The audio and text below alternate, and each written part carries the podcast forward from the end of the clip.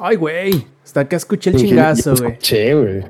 Sí, sí, sí, cómo no. ¿Qué, ¿Qué? ¿Se escuchó el Sí, cómo no, güey. La despresurización acá de la sabrosonguez, güey. La despresurización de la sabrosonguez. Hoy no Ah, más. hombre, loco, Te parece que me tomo, ¿no? Langaria.net presenta Showtime. Hola y bienvenidos ahora sí a la edición 234 del Showtime Podcast. Yo soy Roberto Sainz o Rob Sainz en Twitter y como pueden ver, aparte de estar de vuelta, estamos todos, pero todos reunidos aquí para darles nuevamente su tan esperada este, porción o ración de Showtime Podcast. Antes de pasar a los a las presentaciones, me gustaría primero recordarles que si quieren participar en la grabación en vivo de, de este su Showtime Podcast, pueden hacerlo todos los martes 8 y media de la noche. ¿Por donde más? Por twitch.tv, diagonal langaria. Además de que si quieren seguirnos a través de la web, pueden entrar a langaria.net, diagonal enlaces, donde podrán encontrar todos, obviamente, los enlaces a nuestras redes sociales, canales de Twitch, etcétera, etcétera, etcétera. Ahora sí, empecemos con el resumen de lo que les hablaremos el día de hoy.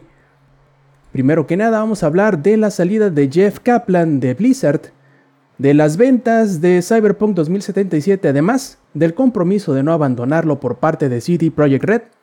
Por ahí dicen que habrá nuevo Battlefield este año y además un juego para móviles de la franquicia para el próximo. Que siempre no, Square Enix no está a la venta. Que habrá un remake de Knights of the Old Republic desarrollado por Aspyr. Que Nintendo le dará más importancia a la creación de nuevas marcas y que Sony parece estar interesado en llevar sus juegos a los smartphones. Además, Xbox Live Gold ya no será necesario para los juegos free to play y Sony dice que siempre no, no cerrará sus tiendas digitales para el Play 3 y para el Vita. Ahora sí, plebes, pasemos a los saludos y a las presentaciones. Primero que nada tenemos al hombre, al mito, a la leyenda, al empieza juegos, el ingenierillo. ¿Cómo estás, carnal? Hola, ¿qué tal amiguitos? ¿Cómo están? No les recomiendo despertarse a las 6 de la mañana para empezar a trabajar y grabar podcast en la noche, pero lo que sí les recomiendo es que sigan escuchando Showtime Podcast porque va a estar muy bueno esta noche. Perfectísimo. También tenemos al hombre en llamas, al Twitch star más grande de este lado del planeta, el Lex. ¿Cómo estás, viejo? Hey, ¿qué onda, gente? ¿Cómo están? Bienvenidos. Estoy de acuerdo con el ingenierillo. No les recomiendo eh, pararse de la cama antes de las 9 de la mañana, pero pues los que trabajamos desde las 6 de la mañana, pues hay que hacerlo, ¿no? Entonces, sigan escuchando el podcast, porque no todo es tristeza y cosas así. También tenemos juegos de terror y chelas del Samper.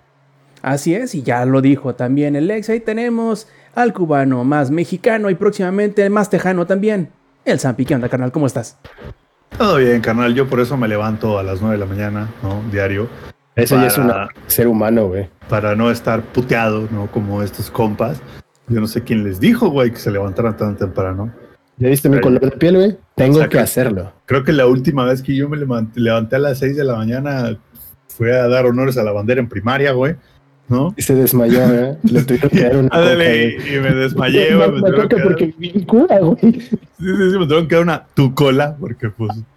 Es que todavía no se tomaba la cheve de las 5 de la mañana, güey, entonces... Sí, sí, sí, me, me- me tuvieron que dar una tu cola para, pues, ya sabes, para reactivarme.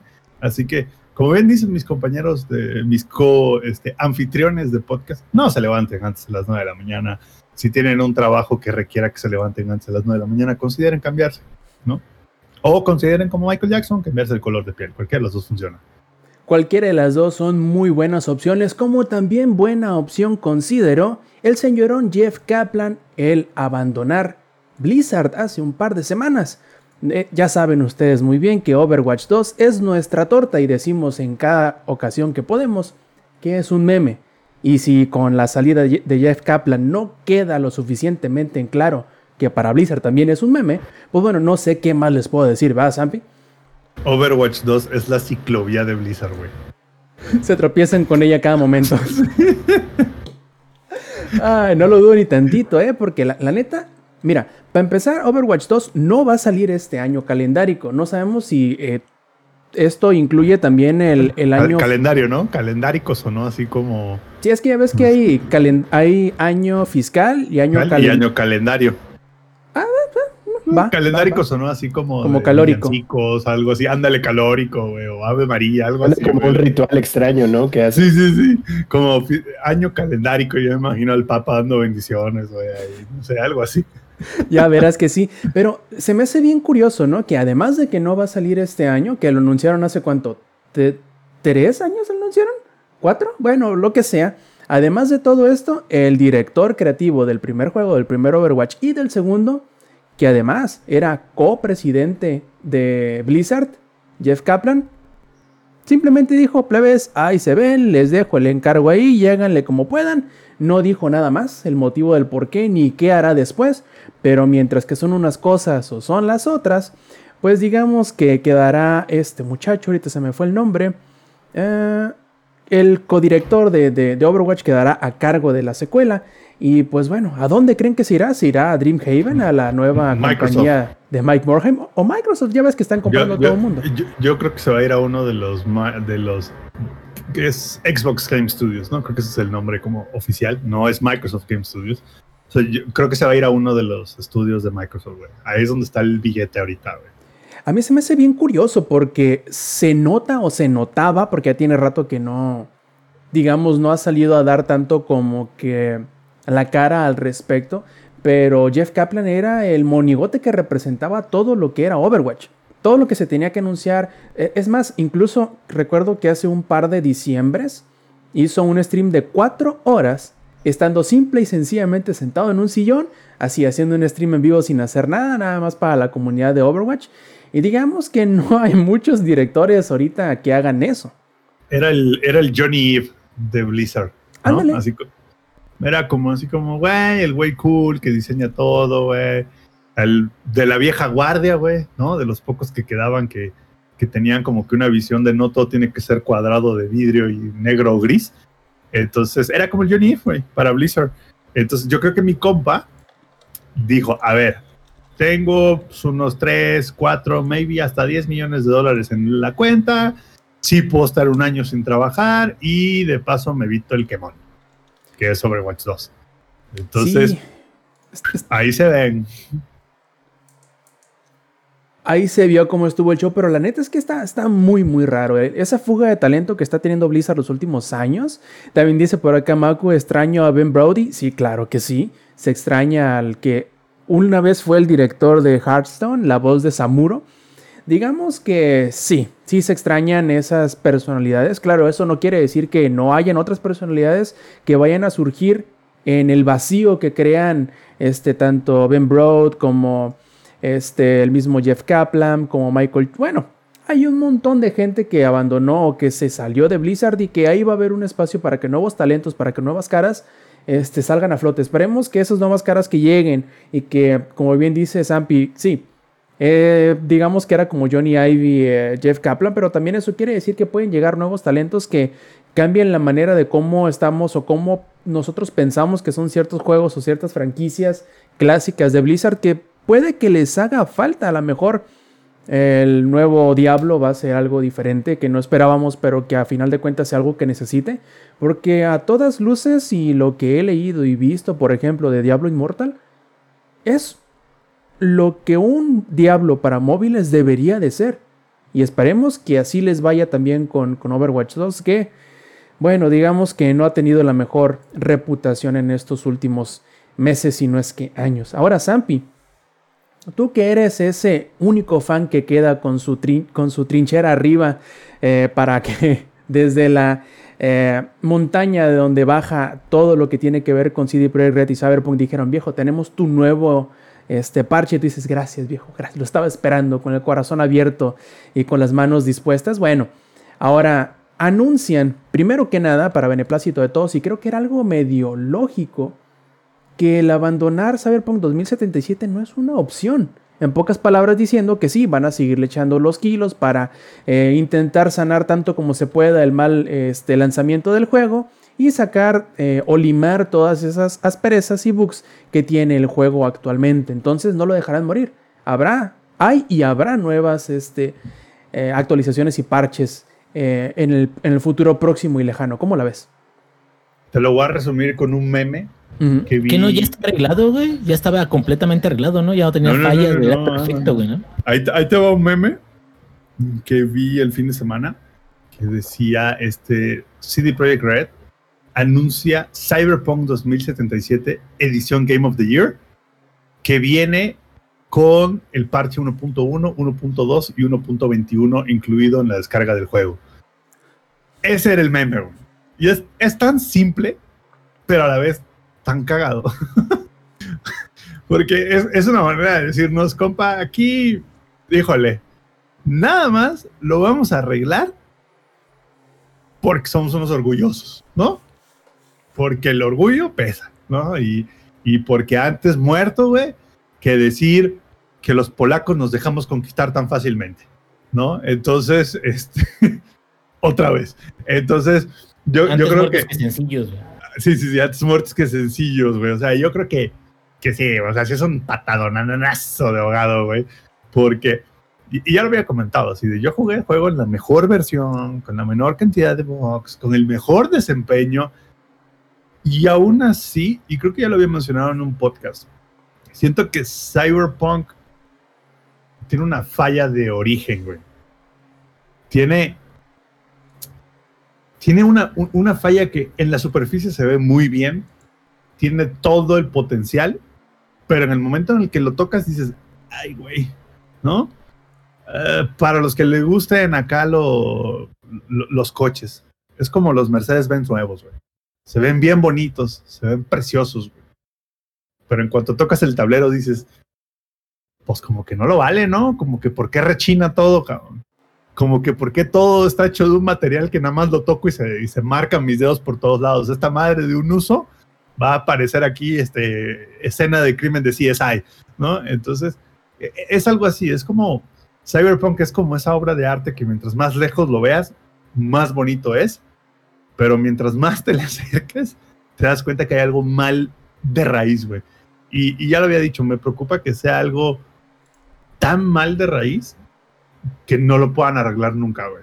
Nos pregunta Maku Zampi, y es una pregunta bastante, eh, digamos, acertada. Dice, ¿se esperan un renacimiento del Félix a la No Man's Sky o de plano no llegará? Fénix, Fénix. ¿Qué dije yo? Félix, ¿Y cómo dijo ella? Felipe. ¿Y cómo era? Felipe Ferra Gómez, señor, alias el Felipe Ferra. Gómez, alias el Berra. Este- Yo digo que, bueno. No, no, no, vas, vas, vas, ingenierillo, vas, vas, por favor. Yo la neta creo de que sí habíamos, incluso alguna vez comentado, ¿no? En algún podcast anterior, de que era posible de que le pasara como No Man's Sky. Que lo que hemos visto es que No Man's Sky ha, ha ido incluso incrementando la comunidad que es parte de, de, de lo que fue en un inicio el hype de hay un juego súper aleatorio y chingón generador de, de millones de mundos y todo eso. Ok, yo creo que, que, es- que este caso en particular no, porque siempre va a estar manchado por el hecho de que fue un proyecto de muchos años con todo el apoyo de la comunidad, con todo el apoyo del mundo de un eh, estudio muy fuerte, porque si se acuerdan, No Man's Sky, digo, a pesar de que no estamos hablando de un estudio gigante, Era eh, medio CD Projekt, indie. pero eh, exactamente, no, no estamos hablando de un estudio medio indie, estamos hablando de un estudio que nos entregó Witcher 3 y los mejores DLCs de la maldita vida, güey.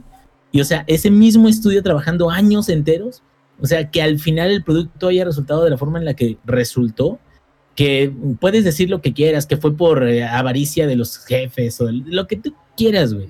Pero o sea, al final el, el juego no, no, no resultó.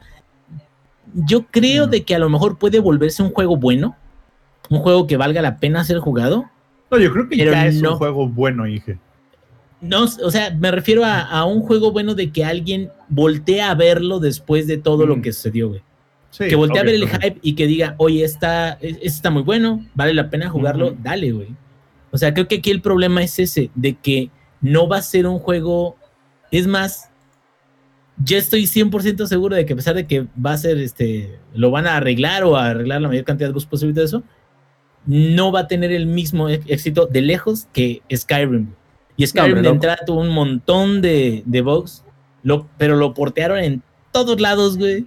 Ahorita creo que hasta en Alexa lo puedes jugar. O sea, y, y- y- y es triste porque si te fijas mecánicamente, hay muchas cosas que se parecen entre un juego y otro, que es cómo se comportan los NPCs de una forma media rara, este, cómo tienen cierta inteligencia artificial, cómo las cosas se ven muy bonitas con algunos mods o con algunas este, eh, configuraciones gráficas, o sea, cómo tienen muchos quests y muchas cosas que encontrar en muchos lados. Mucho potencial. Pero al final siento de que, de que algo pasó, y creo que tienes mucha razón cuando lo dices, de que es de origen, o sea, es del, del, del concepto mismo del juego, de la concepción de cómo iba a funcionar, eso es algo que tiene mucho que ver con cómo lo recibieron las personas que lograron jugarlo independientemente de aquellos que no pudieron, ¿no? sí, completamente. Hay algo, güey, o sea, hay algo fundamentalmente malo. O sea, hay algo en el juego, en el fondo, que no es lo que esperábamos, güey. Porque en el fondo, seamos honestos, todos esperábamos poder jugar Blade Runner, ¿no?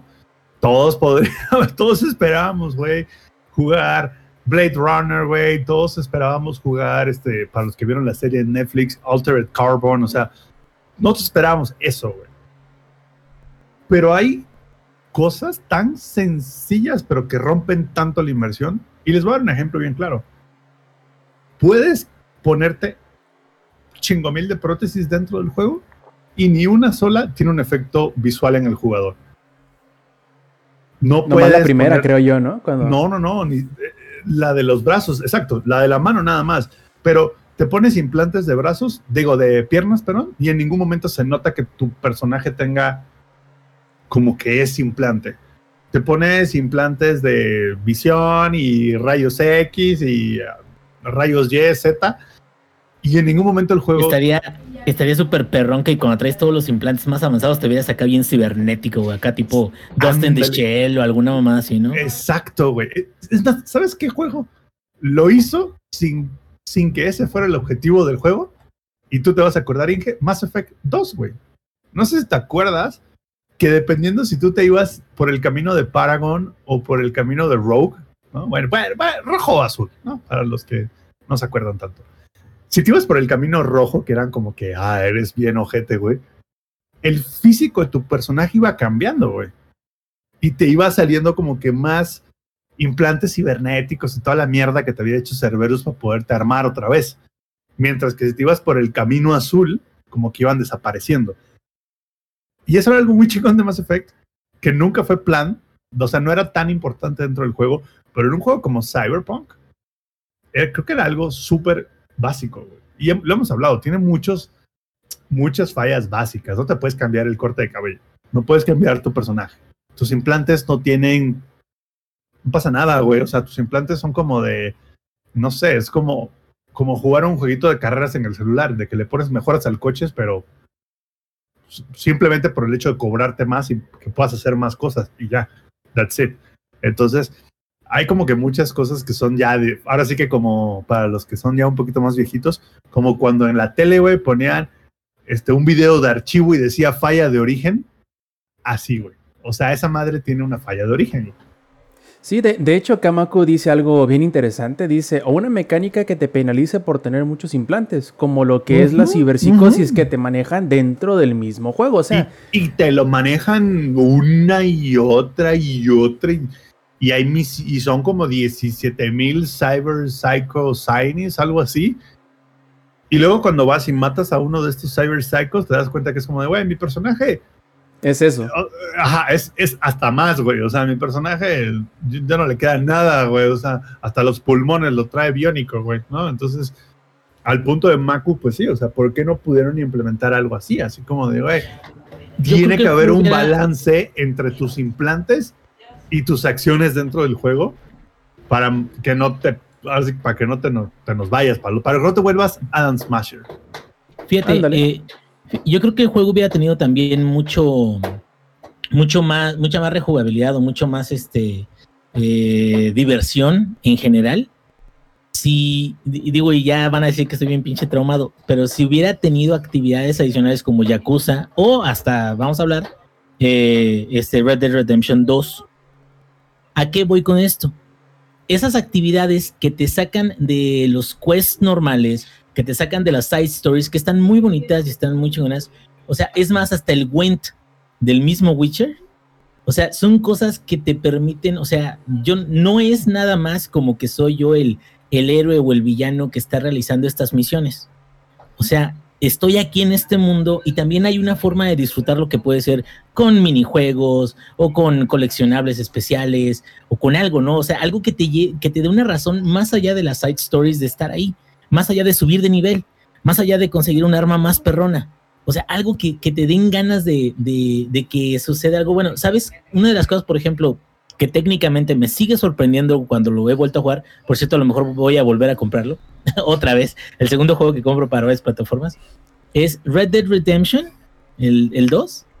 Tiene un sistema de eventos aleatorio increíble, güey. La, la neta, o sea, un día puedes salir con tu caballo y te encuentras a un perro de que te está ladrando y te lleva con su amo que está muerto. Otro día te encuentras unos ladrones que te quieren atacar o a una cabaña donde hay un tesoro. O sea, pero, pero es que ese es el tipo de cosas que te hacen la historia que acá no. Y digo, ya para no seguir hablando de Cyberpunk, me quedo. O sea, por orgullo, realmente no lo están dejando morir. Por, por compromiso de la marca, si quieres verlo así, no lo van a dejar de que se quede en el olvido. Pero la verdad, la decepción es de que está lejos de aquello que alguna vez se nos prometió, o de incluso a lo mejor el concepto original que ellos tenían. Entonces, pues es muy triste porque no, no creo yo de que ni vaya a renacer, más bien a lo mejor puede recuperar un poquito de, de, ¿Credibilidad? de confianza de la gente, un poquito de credibilidad. Ahí te va. No exactamente, son juegos completamente diferentes. Pero yo siento de que Cyberpunk está al nivel de, ah, pues juégalo, está chido, que el de Days Gone. Son juegos diferentes. Days Gone tiene su gimmick, tiene su, mundo, tiene todo lo que quieras. Pero Days Gone tampoco es un juego excelente. No es un juego así que te quedes, ah, su pinche más, no, está súper chingón. Pero te quedas, juégalo, güey. O sea, sí, cómpralo si sale en una venta o algo. Ya lo dieron en el Plus ahorita. Pues juégalo. O sea, de que vale la pena jugarlo, órale. Pero así de que te quedes, no mames, lo tienes que jugar. Ya, yo creo que ahí, ahí dependerá mucho del gusto de cada persona, ¿no? Sí, y de hecho, para terminar, porque estamos siendo muy negativos en el sentido de que echarle chingazo, echarle chingazo, pero parece ser que al menos financieramente no fue tan el fracaso que muchos podrían pensar. Los números oficiales revelados que para el año calendario 2020, o sea, hace las tres semanas que estuvo a la venta del año 2020, se vendieron nada más y nada menos 13.7 millones de copias de Cyberpunk. Lo cual, más o menos. Hay que pensar lo de las demandas. Espérate, es que eso todavía no, todavía no se llega a eso. ¿Sale? Este, de las cuales sabemos que hubieron, hubieron este, campañas de reembolso o de devolución de los juegos, los cuales sumaron únicamente, son muchas, pero únicamente 30 mil copias, las cuales se devolvieron. Lo interesante está en que el 73% de las ventas totales del juego fueron en eh, formato digital y se distribuyeron entre las tres plataformas, las de PlayStation, las de Xbox y las de PC, más o menos en esta proporción, 56% para PC, 28% para el PlayStation 4 y 5 y 17% para el Xbox One, Serie S y Serie X. Estaría chido saber cómo se distribuyeron las, los las, devoluciones. las devoluciones para ver quién es más chillón, güey, un once and for all. Pues aparte, algo chistoso es que me, llama la atención que el Play tenga mucho más porcentaje de participación, a pesar de que solo estuvo como una semana en la PlayStation Store antes de que lo quitaran y dijeran ahí nos vemos hasta que lo arreglen completamente. eso cosa que no ha pasado, ¿eh? Cosa que, exacto, cosa que no ha pasado. Eso me llama la atención. Pero yo, yo sé que el número suena así como de, güey, 300 millones de dólares. Ajá, se tardaron 7, 8 años desarrollando el juego ¿no? Más aparte todas las demandas que dice el Inge, entonces, bottom line, no, no creo que sea el éxito que ellos esperaban. Así es. O sea, ya cuando le metes todos tus costos de operación, ¿no? Más el impacto de todas tus demandas y demás, es como de, híjole, yo creo que apenas se fueron tablas. Pues mira, fíjate, el, el ingreso bruto son 563 millones de dólares. Los 303 millones son los ingresos eh, generados, o sea, ya más allá del costo operativo y lo demás. No es poquita lana, pero veamos qué sucede con los inversionistas, vemos qué sucede con la investigación que también iban a hacer el gobierno polaco en cuanto a, no recuerdo bien, pero había ahí un, asunto con, con defraudamiento, defraudación de los este, inversionistas por parte del gobierno eh, polaco que también les iban a, multar en dado caso de que resultaran eh, pues eh, culpables de lo que se les está tratando de, imputar, ¿no? Y mi compra Microsoft así. Ándale. esperando que pierdan la demanda, mira. Exactamente. A venir a recoger los pedazos. Hablando de esperando, porque hemos estado, sí, lo hemos platicado, lo hemos mencionado en un par de ocasiones, pero también es cierto que estamos esperando qué va a suceder con el próximo Battlefield. Ya salió Electronic Arts a decirnos que plebe, ¿saben qué? Neta, este año sí va a haber un Battlefield. Todavía no se los anunciamos oficialmente, pero lo va a haber. Y además, para el próximo año, Zampi, lo que tú esperabas. Versión para celular también. No va a ser del mismo juego, o sea, no va a ser Battlefield de este. No sé, Battlefield 2, no, sé cómo se va a llamar, ¿no? O Battlefield a secas. Este, y ese mismo juego, una versión para, para celulares, no, va a ser un juego diferente, eh, hecho exclusivamente y pensado para la plataforma como el... ¿Me está fallando la memoria o también hubo un Battlefield pero para VR? Mm, no, es Medal of Honor para ah, VR. Por ahí va. Bueno, va a ser un juego así específico para la plataforma que obviamente lo que va a intentar hacer es jalar gente de la plataforma móvil al juego completo. ¿Cómo la ves, Ampi? acuérdate que Battlefield 2 ya salió hace muchos años. Entonces, en teoría, eh, eh, este Battlefield que vino después del 5, del 4 y del 1, en teoría es como que el Battlefield 6. De, hecho, yo creo, yo creo que... Yo, diría, pónganle Battlefield. De, hecho, ese es el rumor, ¿eh? Ese es el rumor que va a ser Battlefield a secas. O sea, pasamos de Battlefield... de Battlefield a Battlefield 2, a 3, a... ¿A qué? A, al 4, al 5, al 1.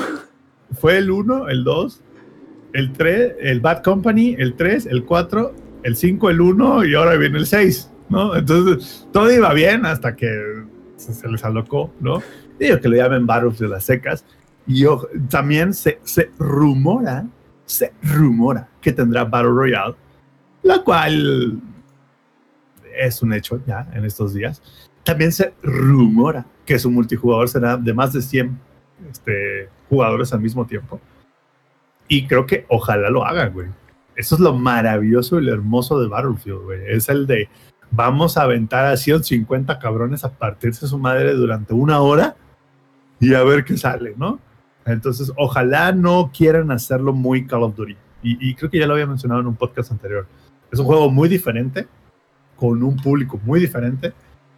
Y ojalá por favor, EA, no trates de hacerlo Call of Duty. Haz tu pro, así que forja tu propio camino, mi aprendiz, ¿no? Entonces es como, de, ojalá no sea otro Call of Duty, ojalá no sea otro Warzone, ojalá no sea la misma jalada del este, Cold War, ¿no? Este, yo espero, güey. La verdad es que Battlefield 5 y el 1 estuvieron bien, a secas, o sea, estuvieron bien los días de gloria fueron el Battlefield Bad Company, el 3 y el 4.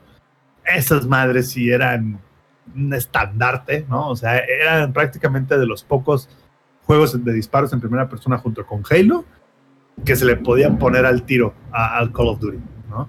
Entonces era así como de, güey, básicamente yo me acuerdo, güey, era, eran los tres grandes, era Halo, Call of Duty y Battlefield. Eran como, güey, son los tres shooters más grandes que hay ahorita, cada uno con su personalidad bien diferente uno del otro, ¿no? Entonces, ojalá Battlefield regrese a esas raíces, ¿no? Sin, sin querer ser Call of Duty. Y sí, que saquen su versión móvil y que saquen su versión VR y que saquen su versión AR y lo que quieran, güey. Pero el core, por favor, no me lo toquen. Sí, o incluso que lo, que lo medio adapten, porque mira, a mí se me hace bien curioso que no hayan habido juegos después de eh, Planet Side 2 como Planet Side 2, porque por ejemplo, eh, un juego que lo hizo similar, más no igual, o sea, agarró el mismo concepto, pero lo adaptó a las capacidades de en ese momento el PlayStation 3, uno que se llamaba MAG, que era Massive Action Game, que eran varios escuadrones de cuatro que juntaban este, pelotones de 100, que a final de cuentas sumaban pelotones de 128 contra 128 personas en un mapa gigantesco. Entonces, utilizaba los, los principios del PlanetSide en donde era un conflicto grande en varios mapas que iban sumando para dos facciones diferentes. Y este, estaba interesante porque... En el caso de Planet sí, pero te yo te digo de en cuanto a, a Ah. Massive, Massive- Massive Action Game. Entonces, estaba bien interesante porque, eh, por un lado, había... E- e- Ese nombre está cabrón, ¿eh? O sea, Sí, así se ¿Quiere llama que- MAG. ¿y ¿quién Massive dijo, Action Game. ¿cómo le ponemos, cabrón? Pues, ¿qué es? Pues es un juego masivo de acción. Órale, pues ese es el, el nombre, güey. Sí, a huevo. Y, y estaba interesante en su momento porque eh, cada escuadrón obviamente tenía un líder y entre los líderes tenían ciertas, eh, digamos, capacidades que no tenían los demás del escuadrón y entonces podrían proponer qué hacer en el mapa que estaban, había, no sé, por decir algo, eran cuatro escuadrones de un bando y eran cuatro escuadrones del otro bando, entonces entre los comandantes o los capitanes de cada escuadrón se ponían de acuerdo para ver qué hacían, a dónde se movían, qué defendían o qué atacaban este, o en qué momento hacían retirada, en qué momento hacían el rush, etcétera. Y estaba bien interesante porque en aquel momento, en, el play, en la era del PlayStation 3 que salió casi Sí, junto era con una- la consola, eh, eh, Era una locura, güey.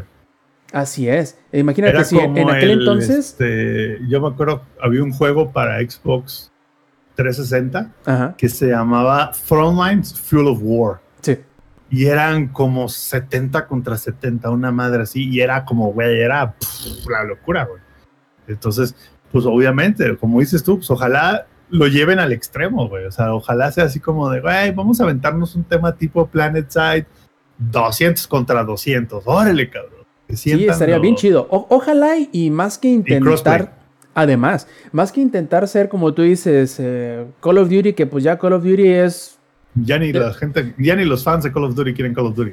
Parece ser, entonces traten de, de buscarle la vuelta así, adaptarlo del Battle Royale, pero más como que en ese rollo, la mejor del conflicto entre dos bandos que siempre ha sido como que el, el meollo del asunto de los Battlefield. Y juntar distintas secciones, juntar hacer un mapa gigante en donde tú decidas dónde quieres ir a caer para apoyar en la defensa o apoyar en el ataque y que eso vaya sumando, que con el mismo Battle Pass, cada que pasen cierto número de días o de semanas, te den ciertas recompensas.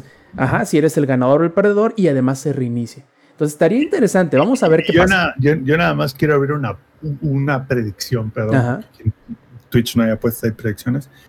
El juego va a ser Estados Unidos contra China, Estados Unidos contra Rusia o Estados Unidos contra un enemigo ficticio del Medio Oriente. Hagan sus predicciones. Así es, no queda de otra, no queda absolutamente. Y de hecho, eh, si fuese con el panorama geopolítico actual, creo que ayer o hoy salió una noticia en donde, donde China hasta cierto punto como que medio apoyaba las decisiones de, de- de Rusia. No me acuerdo en qué aspecto en específico. Decía, "Ah, mira, Call of Duty fue lo primero que pensé. Pero bueno, ahí podría ser. Ese es un conflicto que esperemos que no, pero es un conflicto global que podría suscitarse y podría ser la inspiración de no nada más juegos, a lo mejor películas o series en el futuro muy, muy, muy, muy cercano.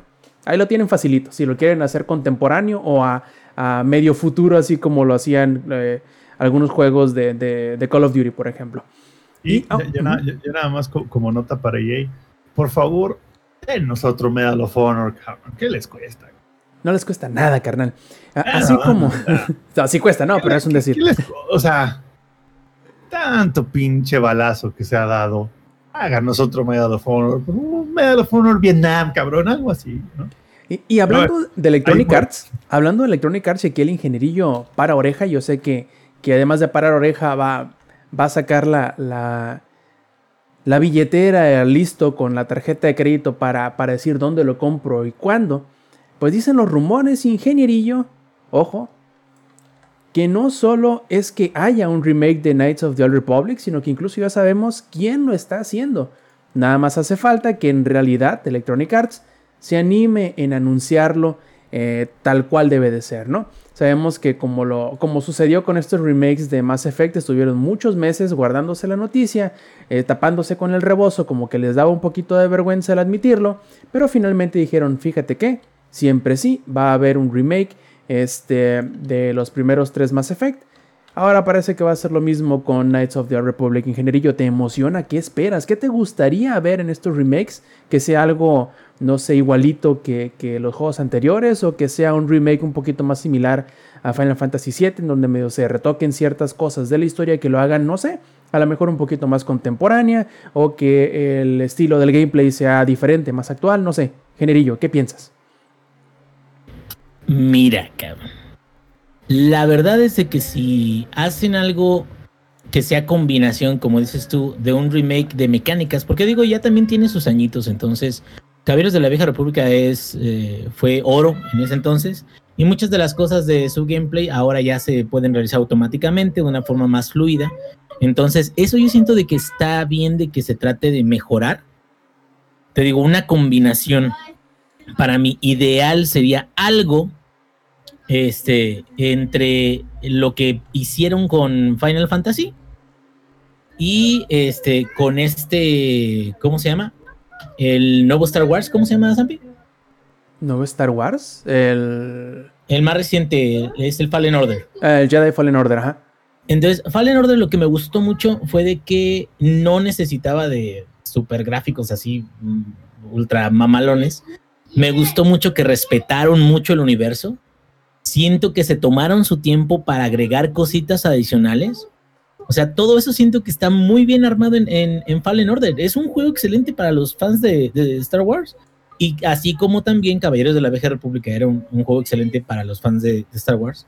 Este, en este momento creo que hay que, eh, habría que esperar que mínimo nada más honrar al original, pero con algunas mejoras como lo hizo Final Fantasy VII. La verdad, creo que no estamos ni siquiera para cerrarnos al hecho de que el plot twist, que fue uno de los plot twists más importantes de, gaming en, esos tiempos, o sea, no, no deberíamos de estar cerrados como, como fanbase de que ese plot twist no sea el plot twist de, este nuevo, o que lo cambien ligeramente, o sea, que, que te sorprendan de alguna manera. O sea, no debemos de esperar de que este remake sea una calca de lo que fue, que incluso había gente que decía que no, que a lo mejor en, en Final Fantasy VII o van a agregar más cosas o van a mover más cosas o van a cambiar decisiones, pues es que puede suceder y no debería de ser un impacto tan negativo, ¿no?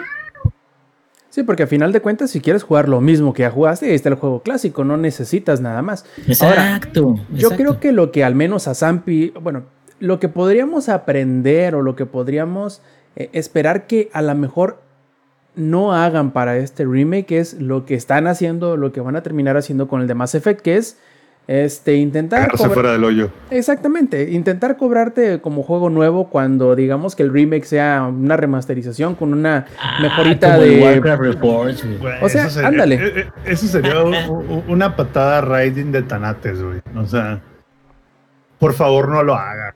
O sea, aprendan. O, ya si lo van a hacer, que lo vendan barato, ¿no? Que lo den a 20 dólares. Si es nomás para que lo puedan correr este, máquinas nuevas, va. 20 dólares, 30 pero dólares. Fíjate, fíjate, eh, existe por cierto, por cierto, Inge, el último juego es Star Wars Squadrons. Ese es el más nuevo. Sí, no, me refería al de acción, así como, pues, como, digo, eh, sé que es RPG en la of the Old Republic. Y no, de hecho, no, ahí te va. El último es eh, Vader Immortal, güey. Y lo estoy jugando ahorita en VR y está sí, cierto. chulísimo, güey, chulísimo. Hablaremos de eso en el siguiente podcast. Pero bueno, Fíjense que para, digo, no, espero que no pase eso, ¿verdad? De lo que dice Rob, que es una posibilidad, o sea, que ellos dijeran hasta cierto punto, pues nada más vamos a ponerlo para este HD, ¿no? Las nuevas consolas, eh, compatibilidad con control y todo eso. Espero que no suceda eso porque Knights of the Old Republic, The Sith Lords, ya tuvo eso hace cuatro años, güey. No sé si se acuerden.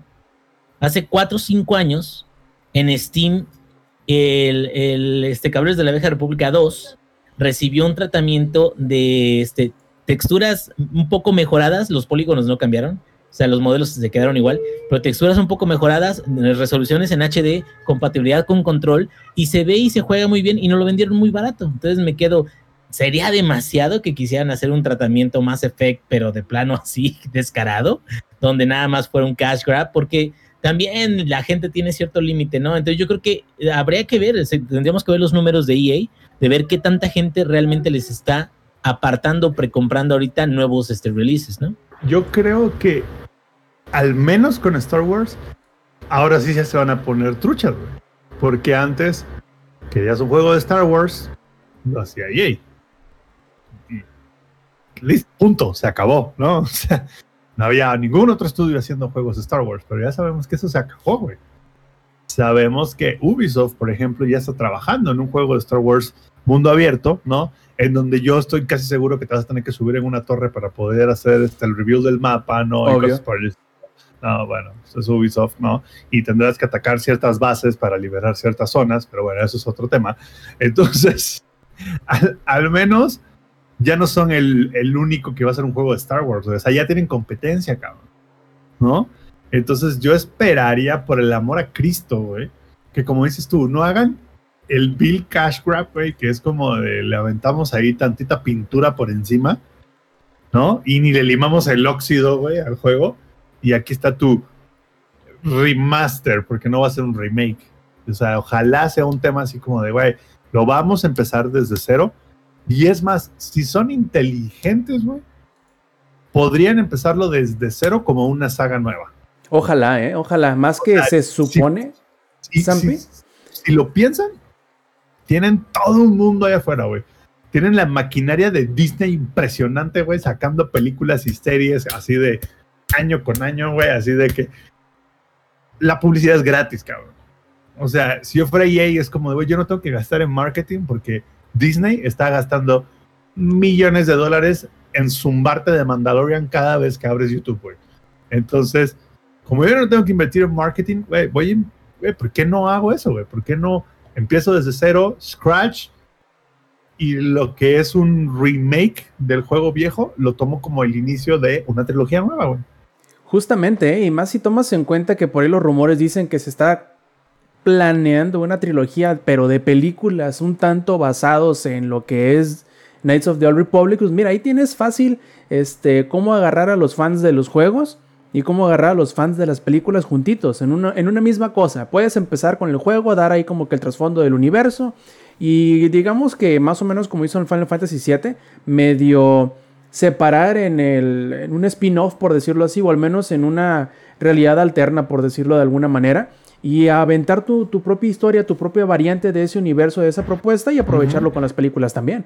Es que aparte Star Wars es, es el árbol de la vida, güey. Siempre, tú puedes ir, quitar una rama y te haces otro árbol, cabrón. ¿No? Y como, como ejemplo de eso está The Mandalorian, güey. No aporta nada, güey, a la historia de Star Wars. I mean. Pero no necesita que, tampoco, ¿eh? Justo, eso es lo que voy. O sea, The Mandalorian, pues no aporta nada, güey. Si te pones a pensar, no aporta nada a la historia general, o sea, como el canon principal de Star Wars si te contaban la historia de Mandalorian o no, no pasaba nada, güey. O sea, la película va a seguir siendo la película. Luke Skywalker va a seguir haciendo lo que hizo en la última. Y el final es el final. Y lo que, no, ¿sabes? One que Rogue One sí es. Uh, uh, uh, pero, pero es, que, no mames, es que ese, es el, ese es el punto, Inge. A eso es a lo que me refiero, que es el árbol de la vida, güey. Hay tantas buenas cosas que han salido de ahí que si le pones a pensar no suman nada a lo principal. Rogue One es un ejemplo, güey. Rogue One es probablemente mejor que las películas principales de Star Wars que han salido eh, de The Force Awakens para acá. La neta. O sea, Rogue One es como de, güey, no, era la película que todo el mundo necesitaba, pero no sabía que querían, güey. ¿No? The Mandalorian es otro ejemplo. Star, el Clone Wars animados es otro ejemplo, güey es una gran serie, güey, que no aporta absolutamente nada. de hecho, después de, de, ver el Mandarinas, fui a Clone Wars. Estoy en Clone Wars, de hecho. Es increíble. Güey, es increíblemente buena, güey.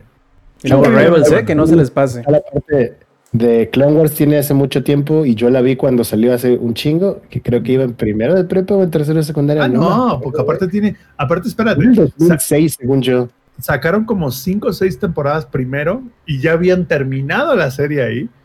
Y como que con todo el apogeo de Star Wars dijeron, ¿saben qué? Vamos a aventarle otras dos temporadas más para, ahora sí que para afianzar, güey. ¿no? Pero ahí viene la parte cagada. O sea, para los que no han visto el Mandalorian, no les voy a dar spoilers, pero después de ver el Mandalorian es como de, ¿a poco sí? A ver, yo recuerdo que vi esto y te regresas y es como de, ah, no mames, sí.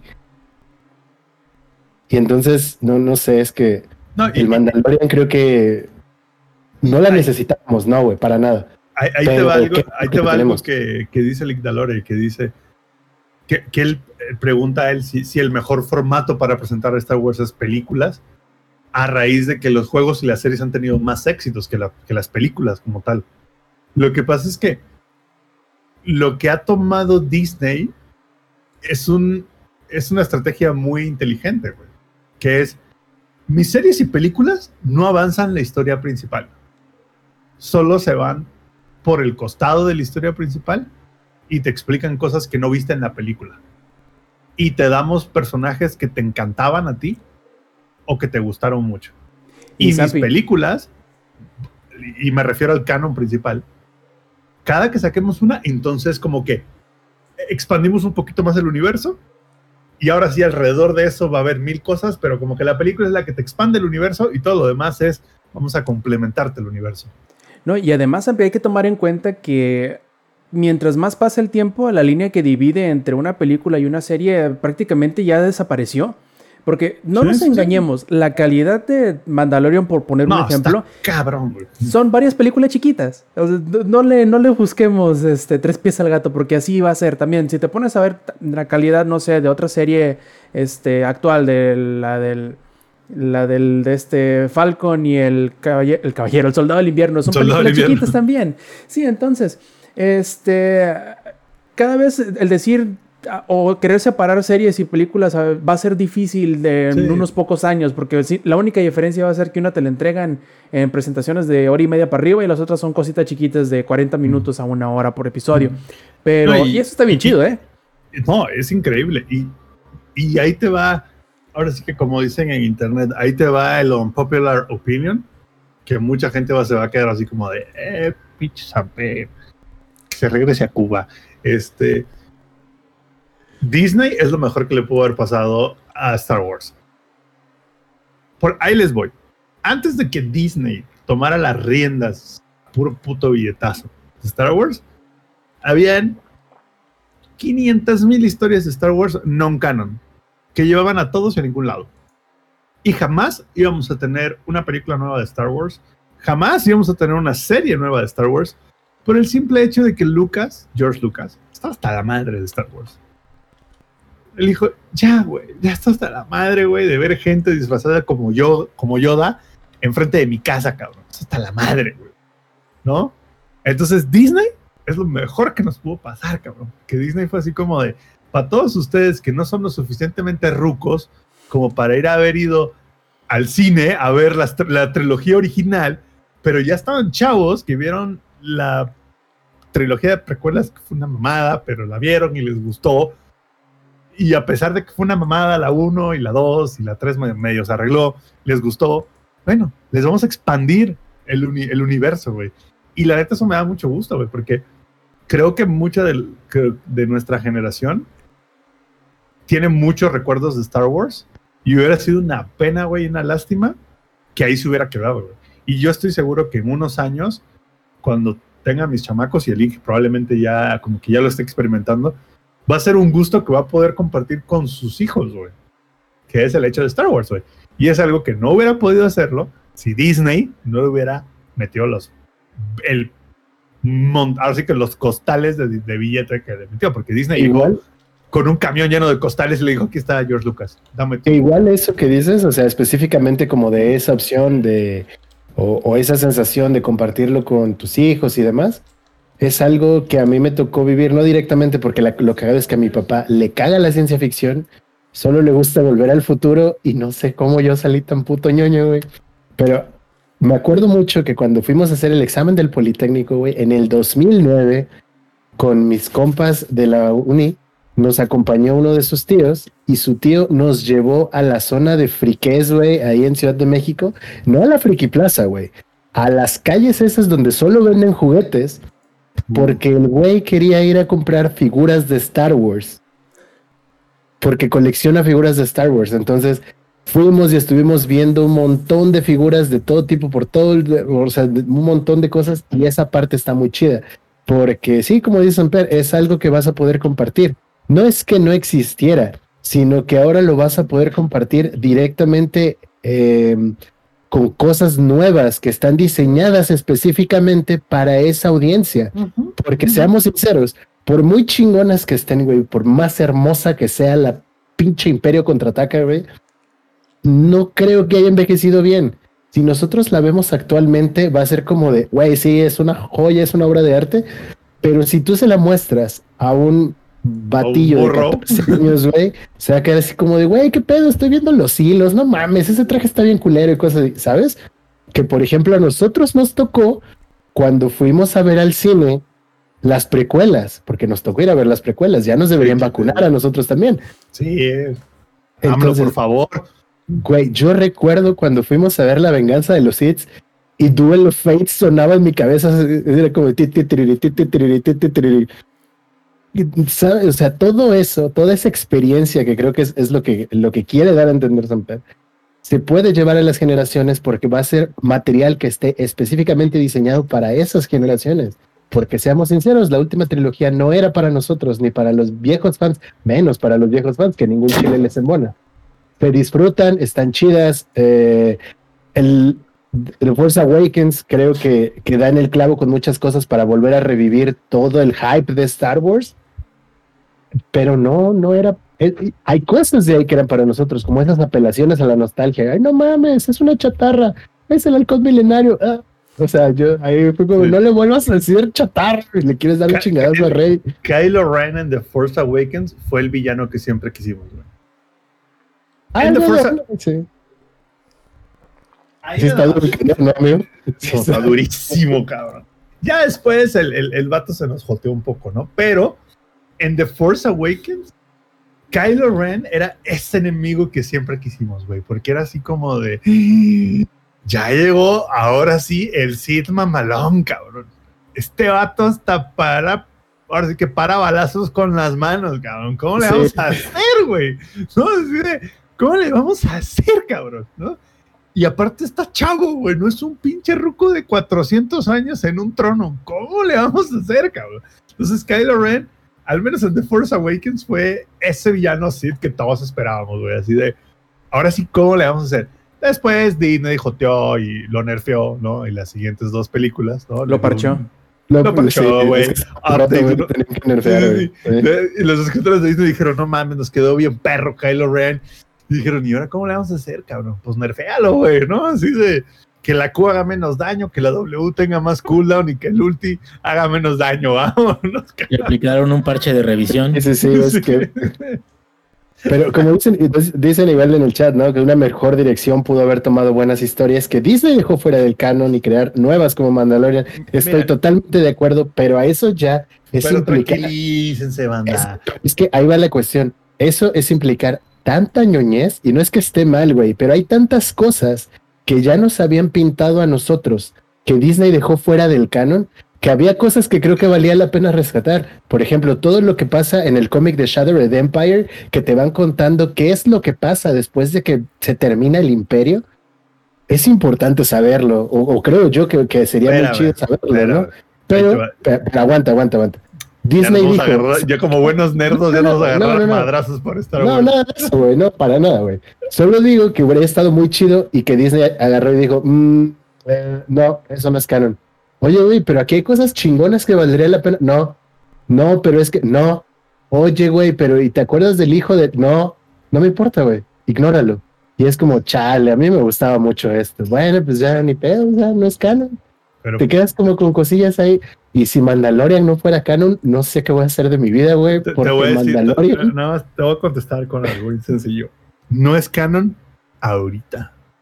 Ajá, Sí, porque aparte Disney ya es el dios de Star Wars, güey. O sea, Disney es el dios de los Sith y el dios, y el dios de los Jedi juntos, güey. Disney maña- mañana puede decidir esta historia, la, se- la vamos a volver canon y vamos a hacer una serie de eso. Pero, pero aquí es la parte cagada. Hay cosas que fueron canon en los cómics y en el universo extendido que en cuanto sale de Force Awakens dejan de serlo. Sí, sí, sí. Entonces, si lo, re- lo retomaran, tendrían que hacer un twist raro y no sé si gustaría. Pero de nuevo, Mira, convencer y darle Mickey, gusto a los mira. fans de Star Wars, no. Mira, ahí te voy. Mickey empezó blanco y negro manejando un barco. Y hasta era mago, cabrón, en una de sus Claro, güey, películas. manejaba su barquito. manejaba su barquito y le decía. Entonces, si, si Mickey pudo pasar por todas esas transiciones, güey, Star Wars va a poder, güey. Yo Y, no solo- le- y a Disney no le interesa los fans hardcore. Ah, sí, de acuerdo. A nadie les importan los fans hardcore, güey. Ni a, ni a- ni a la los gente, fans ni a los que le hardcore Les gustan. importan los fans hardcore, güey. Es- esos compas, güey, que se, que se muden al rancho de George Lucas ahí, así de que a vivir en un árbol, cabrón. Que se No. ponga una botarga de Wookiee, güey, ¿no? O Sí, sea, güey, ahí, como pinches Ewoks a vivir a los árboles. Los árboles, güey. Pero, o sea, yo lo único que digo para Star Wars es que ya lo, ya lo demostró John Favreau, güey. The Mandalorian son las historias, el tipo de historias que Star Wars nos podría entregar que nos gustarían a todos y que son ese, esa apertura. Porque yo he visto muchos comentarios de personas que no son fans de Star Wars como nosotros, que nos hacían bullying por ver Star Wars. Y ese tipo de personas, güey, que dijeron, ah, no manches, oye, vi el Mandalorian y me gustó mucho. Ahora quiero saber, y te acercan a ti y te preguntan, oye, güey, tú que eres virgen, digo, que eres fan de Star Wars, este, ¿qué me recomiendas? Oye, ¿cómo empiezo a ver las películas? Oye, esto, oye, ah, y les vas guiando, ¿no? Eh, eh, El gatekeeping es algo que podríamos dejar para un podcast completo, pero bueno, lo ignoraremos, ¿no? Macizo. Oye, y si hay una compañía que tú relacionas menos que Disney en crear cosas, marcas, personajes nuevos, es Nintendo. Y curiosamente, estos amigos de Nintendo hace unos días dijeron que de aquí en adelante van a buscar y van a hacer su mayor esfuerzo para echarle más kilos a la creación de marcas nuevas. Lex, siendo tú el fanboy, no, no digamos que de Nintendo necesariamente, pero pues de menos de, de Pokémon, te da esperanza de a lo mejor, no sé, algo. Porque digamos que después de, de, um, ¿cómo se llama este juego? Después de Splatoon y después de ARMS, digamos que Nintendo ya no ha hecho nada nuevo, marcas nuevas, y, y de eso ya hace bastantes años. ¿Te inspira algo de confianza o al menos de, digamos, eh, expectativa para futuro que puedan crear cosas nuevas? Mira, Pokémon Espada y Escudo no lo terminé. O sea, ahí te la dejo. De nuevo, vamos a esa parte de son juegos que ya no están hechos para nosotros, que juegas porque amas la franquicia y así, pero Espada y Escudo fue algo que a mí no me generó nada. Sin embargo, conozco personas que nunca habían jugado Pokémon como, como Joss, que está aquí en el chat. Nunca había jugado Pokémon un juego así como completito y jugó Espada y Escudo y le encantó. Qué chido, güey. No era para mí. Como yo no consumo ya nada de Nintendo, porque antes lo único que consumía de Nintendo era Pokémon, y estaba a punto de hacerlo con Monster Hunter, o todavía estoy por hacerlo con Monster Hunter, ni siquiera es una IP que sea tal cual de Nintendo, porque era también para PlayStation, y aunque Rise es exclusivo este año, el otro año sale en PC. Y tal vez, tal vez, tal vez, si yo mismo me controlo, pueda esperar ese año, que no lo creo, la verdad. Pero la verdad es que yo de Nintendo no espero absolutamente nada. El Zelda, ajá, que todo el mundo, los que son fans del Zelda, quieren el otro Breath of the Wild, pero no es tal cual una IP nueva. Entonces, no Pero sé. haz de cuenta casi, viejo. O sea, vamos a, pongámoslo en términos simples. Breath of nada más porque tiene el nombre de Zelda, porque podría po- tener cualquier nombre y pues no tiene más que... Bueno, es que en realidad casi todos los Zelda nada más tienen como que tres cositas que los unen entre ellos, ¿no? Y son bastante diferentes entre, entre sí. Y ahí y- viene la Un cuestión. triángulo, güey. Por ejemplo, Breath of the Wild sí marcó una pauta. Tan es así que las personas comparan a Genshin Impact, lo, lo- comparamos porque lo hemos hecho aquí también, yo también lo he hecho, Breath of the Waifus, y es como de, mm, sí, creo que nunca habíamos jugado nadie un open world de este tipo porque todo se parece. Entonces, es una cuestión como rara, pero si hablamos específicamente de IPs nuevas, yo sinceramente no espero nada de Nintendo. ¿Por qué? No, no- y no es OGTs, o no es como de, ah, pinches Nintenderos valen verga y no sé qué. Güey, cada quien se ahoga con su propio veneno. Algunos gastamos mucho dinero en cartitas, algunos otros pagan 60 dólares por ports, güey. No tiene nada de malo si es lo que a ellos les gusta. Si nos vamos a ir más allá de cómo tratan las empresas a sus clientes y bla, bla, bla, todos vamos a salir para atrás porque todas son empresas malignas que quieren dominar el mundo y acabarse los recursos en el proceso y enriquecerse. Para eso son las grandes compañías. Pero yo no espero nada de Nintendo por las razones que les acabo, de decir. Mucha gente allá afuera probablemente, y muchas veces también nos lo han dicho, es que el podcast sí está como muy biased. O sea, porque juegan mucho en PC y son PC Master Race. Todos, porque la verdad es que todos jugamos en PC. El Rob creo yo que es el que juega más consolas, porque tiene PlayStation, porque tiene el Nintendo, porque tiene la PC, y en la PC puedes jugar lo de Xbox. Pero, güey, cada quien decide cómo se mata. Y si hay banda en el chat que quiera, que espere algo de Nintendo, que nos lo diga. Es como de, a mí me gustaría algo así, o tal vez no una IP nueva, pero cosas que están muy atoradas que mucha gente del fandom quiere. Yo no soy del fandom y me gustaría ver un nuevo Metroid Prime. Un nuevo Yo no soy Fox. del fandom y me gustaría ver un Star Fox, güey. Imagínate, ahí te va.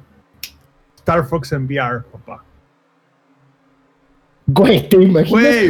A battle roll. Ya te mueres, güey. O sea, te explota la cabeza. Exacto. A lo que voy es, yo tampoco espero nada, güey. O sea, y, y yo sé que nunca he sido como que supporter de, de Nintendo, pero se lo ha ganado Nintendo, güey. O sea, solo es como que el refrito de Mario, el refrito de Zelda, el refrito Por de 60 Wii. dólares, señor Calamardo, 60 dólares. Claro, claro, pero por supuesto. El refrito de Wii Sports con el nombre que quieras, el personaje de Nintendo que quieras, ¿no? Eh, básicamente es como de Wii Sports, el Wii, una ruleta, mm, Yoshi y Sports, la- Yoshi Tennis, ahí está tu juego, ¿no? Entonces, está, está, está difícil, güey. O sea, ojalá, eh, como tú, Lex, ojalá lo cambien, güey. O sea, ¿por qué no?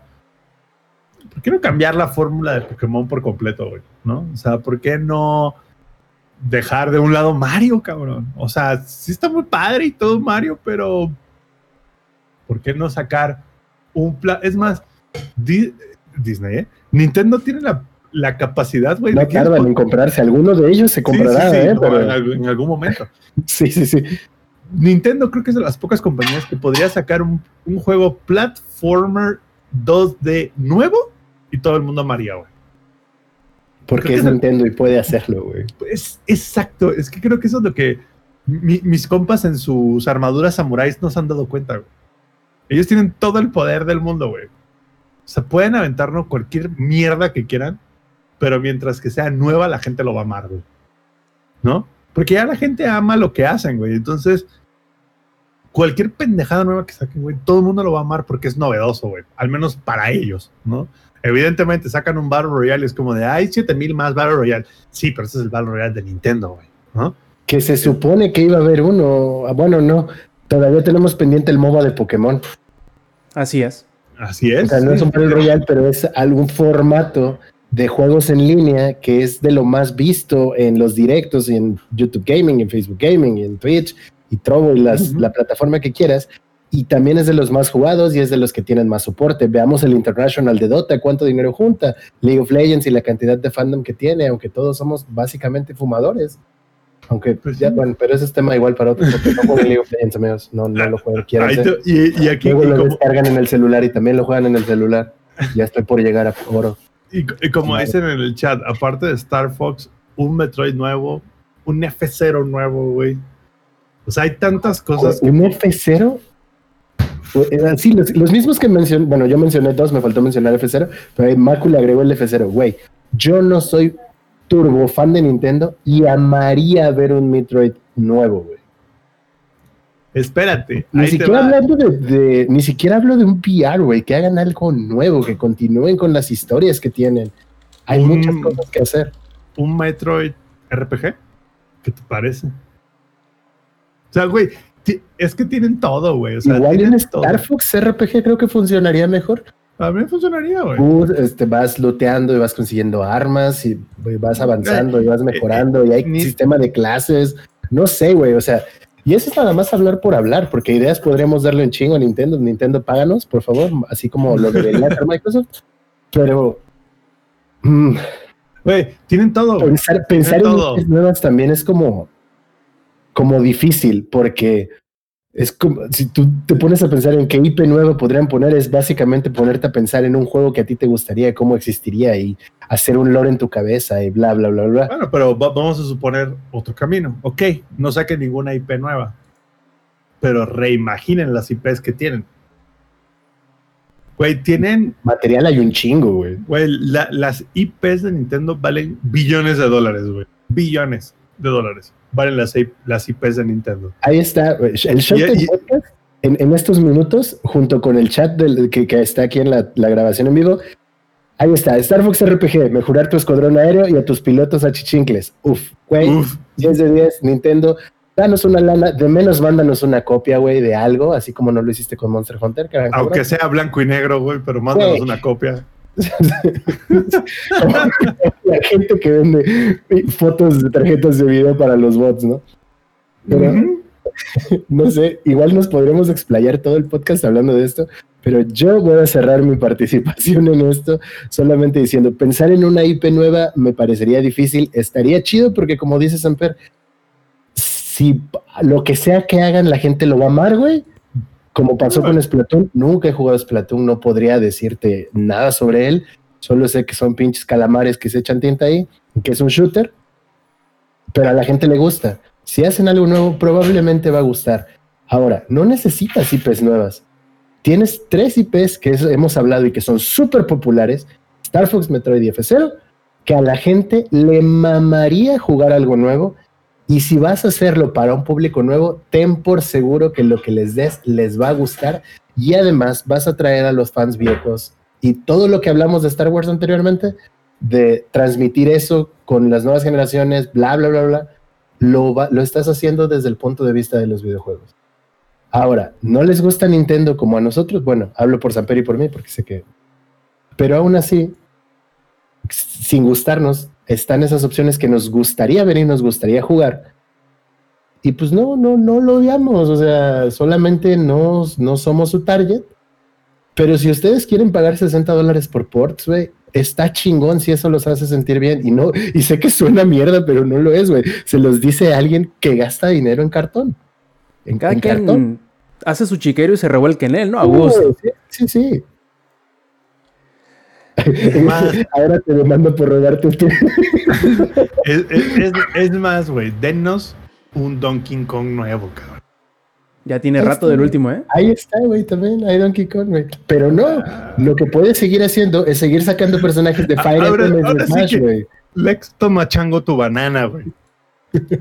Literal. Literal, cabrón.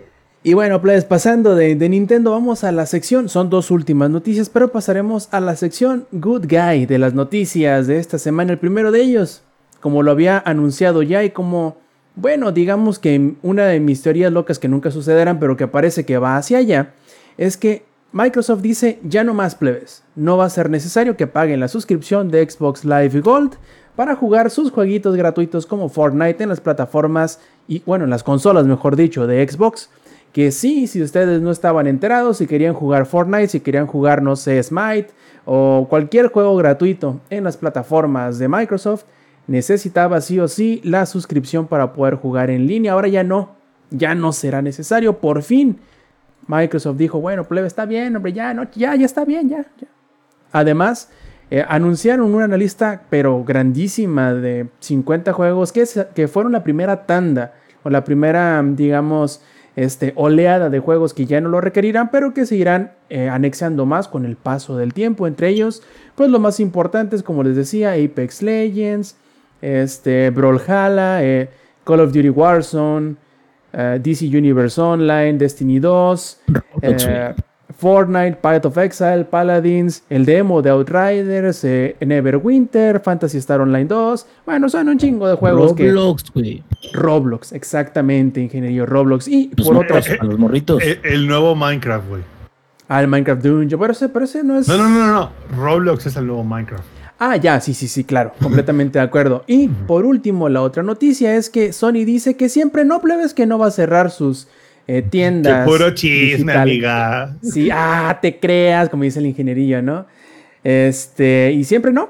Ya no va, ya no va a ser eh, necesaria este cierre de las eh, tiendas en línea. O sea, sí la va a ser para lo, el PSP, que yo creo que es la que más, primero la que menos vendía y la que más exigía para, eh, o la que más les impedía, mejor dicho, para poder hacer cualquier tipo de mejora a la infra- infrastructure, como dijera nuestro Lord Peña.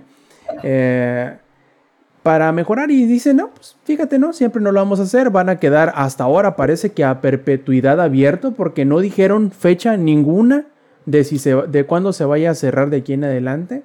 Y vamos a ver qué tal, vamos a ver qué tanto dura. Escucharon, dice Jim Ryan, sí, güey, sí, los escuchamos, entendemos su, sentir del por qué este, no quieren que cierren las, las, las tiendas. Y bueno, ahí los vamos a dejar para que sigan eh, comprando, para que no se vuelvan locos en querer comprar y jugar y descargar todo al mismo tiempo antes de que cierren. Ahí van a tener todo disponible para ustedes, plebes. Como nuevamente lo decimos, ahí está su chiquero. Revuélquense en el agustito.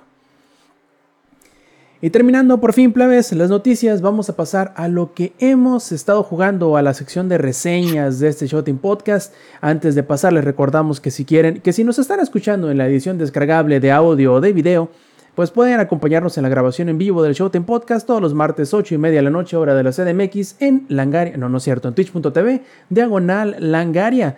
Primero que nada, al que menos ha hablado en este podcast, le vamos a pedir que vuelva a tomar su micrófono y nos cuente de esas vacaciones en las montañas de Down que ha tenido en estos días. Lex, ¿cómo ha estado ese juego? ¿Qué te ha parecido? ¿Te ha dado miedito y por qué?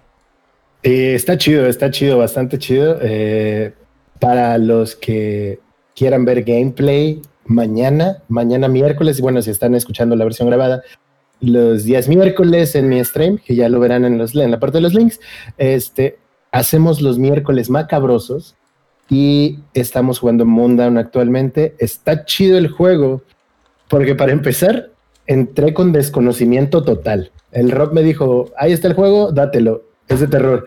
Y yo dije, bueno, averigüémoslo todos juntos en stream. Y entonces empecé a jugarlo y lo primero que me llama la atención es que eh, el arte del juego, pues, la ilustración tal cual, el cómo luce el juego, es como si fuera un, este, un dibujo a mano. Casi, casi es como si fuera un dibujo a mano. Tiene estos detalles en gris. Em, el escenario tal cual es en, en las montañas de... Sí es los Alpes suizos, sí son los Alpes suizos, ¿no? ¿Sí estoy en lo correcto? Creo que sí. Hasta donde sé, sí. Y eh, sucede en este pueblo que se llama Moondown, en donde tienen su propio idioma y así como es una variación que es real, o sea, este idioma existe. Al principio creímos que habían hecho un propio idioma para el juego, lo cual habría estado pues muy chido, ¿no? Pero desde que llegas te proponen un setting de suspenso, este, desde los primeros segundos del juego, de cómo es que vas llegando a ese lugar. El abuelo del protagonista falleció y pues vas al velorio, tienes que ir a enterrarlo y hacer las cosas que corresponden a todo esto, ¿no? Hacerte cargo de la casa, ver qué pedo, qué está pasando. Este, cosas como muy normales cuando sucede ese tipo de cosas. Y cuando llegas, te das cuenta que esta muerte no fue para nada natural, hay cosas extrañas que están sucediendo y te empiezan a poner poco a poco en este mood de intriga, de suspenso, de cosas sobrenaturales que están pasando. Y conforme vas avanzando, vas develando este cierto tipo de cosas eh, extrañas que suceden, que está bastante curioso porque eh, de entrada, si, si yo les digo, los monstruos son hombres de paja, como que no, no causa mucho de, güey, pues quién va a tener miedo a un hombre de paja, ¿no? Pero ahora, esto tiene mucho que ver con la región en la que se hace el juego.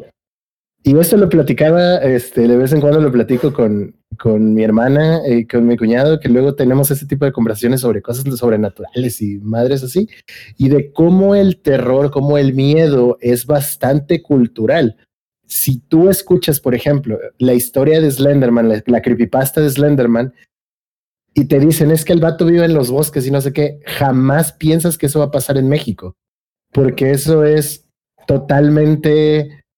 no, no es spoiler, solo les digo que son los monstruos, bueno, una de las criaturas que salen, ¿no?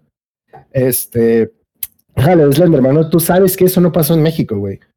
Porque, pues, ¿quién chingados vive en los bosques, güey? No, hay, no es que no haya gente, sino que no es común a ver, que muchas poblaciones la gente en México que vive en bosques tiene 47, güey. Slenderman. menos una. Y, y doradas, güey. Entonces, el Slenderman se la cepilla, güey. Te debo mi vida, cuernito, Cuernito de hermano. Eh, entonces, justamente por ahí va la cuestión. Entonces, si tú empiezas a escuchar como de, ah, no mames, este, mi abuelo me contó que cuando vivía en el pueblo se le apareció el diablo y bla, bla, bla. A eso me refiero con el terror escultural. Entonces, es interesante ver cómo esa parte cultural que no nos corresponde a nosotros porque nunca la hemos vivido, cómo puede llegar a ponernos en un ambiente que pueda ser de suspenso o tenso para nosotros fuera de esa región. Y usualmente se maneja con las cuestiones musicales que ayudan mucho en esto, que siento que a este juego le falta bastante en el tema del soundtrack. De momento, hay, hay momentos en los que incluso hay silencio, entonces creo que sí le falta un poquito ahí que podrían explotar, pero la parte de cómo manejan la iluminación es lo que te empieza a poner en el setting. Y hay veces que tú estás viendo al monstruo de paja ahí caminando, güey, como si nada, y dices, ah, no mames, pues ahí está, güey, o sea, lo estoy viendo. No necesita de scare jumps, sino la misma ambientación de repente, empieza a tensar eh, el ambiente, todo, todo en general alrededor de ti. Y aunque lo estás viendo ahí, es como de no mames, eh, no estoy usando bien el arma, que al final es un trinchador eres un- una persona X en un lugar X que tienes armas con lo que tienes a la mano, güey. Y esa parte que en su momento lo llegó a hacer Outlast este, y Fatal Frame, lo hicieron muy bien y creo que esta ha sido una buena base para los survival horrors o juegos de este tipo que te ponen en un ambiente muy común. Y eso mismo, aunado a las iluminaciones y a la música, etcétera, etcétera, hacen que te puedas eh, que puedas eh, inmerse- uh, meterte en el juego. La inmersión del juego eh, eh, va por esta parte. Andamos cabrones con los términos inventados, ¿no? Inmersionar, Sí, ya, no, ya no, te no. estaba escuchando. Inmersionar, ¿cuál fue el anterior? ¿Cuál fue el anterior? El calendario. Calendárico. Calendario. Calendárico, güey. Calórico. Hoy aprendimos dos palabras nuevas que no existen. Inmersionar y calendárico. Guárdalas para tuteárnoslas. Este, Entonces, la, parte inmersiva del juego va por esta, por esta cuestión.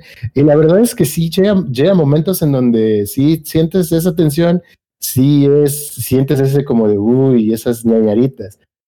Y a mí personalmente, como ya se los he dicho cuando hablamos de, de juegos de terror, cuando mete, cuando hablamos de, de, de Medium se los dije, cuando meten pinches espejos, güey, yo ya tengo pedos. Cuando hay espejos en los juegos de terror, yo ya tengo pedos, güey.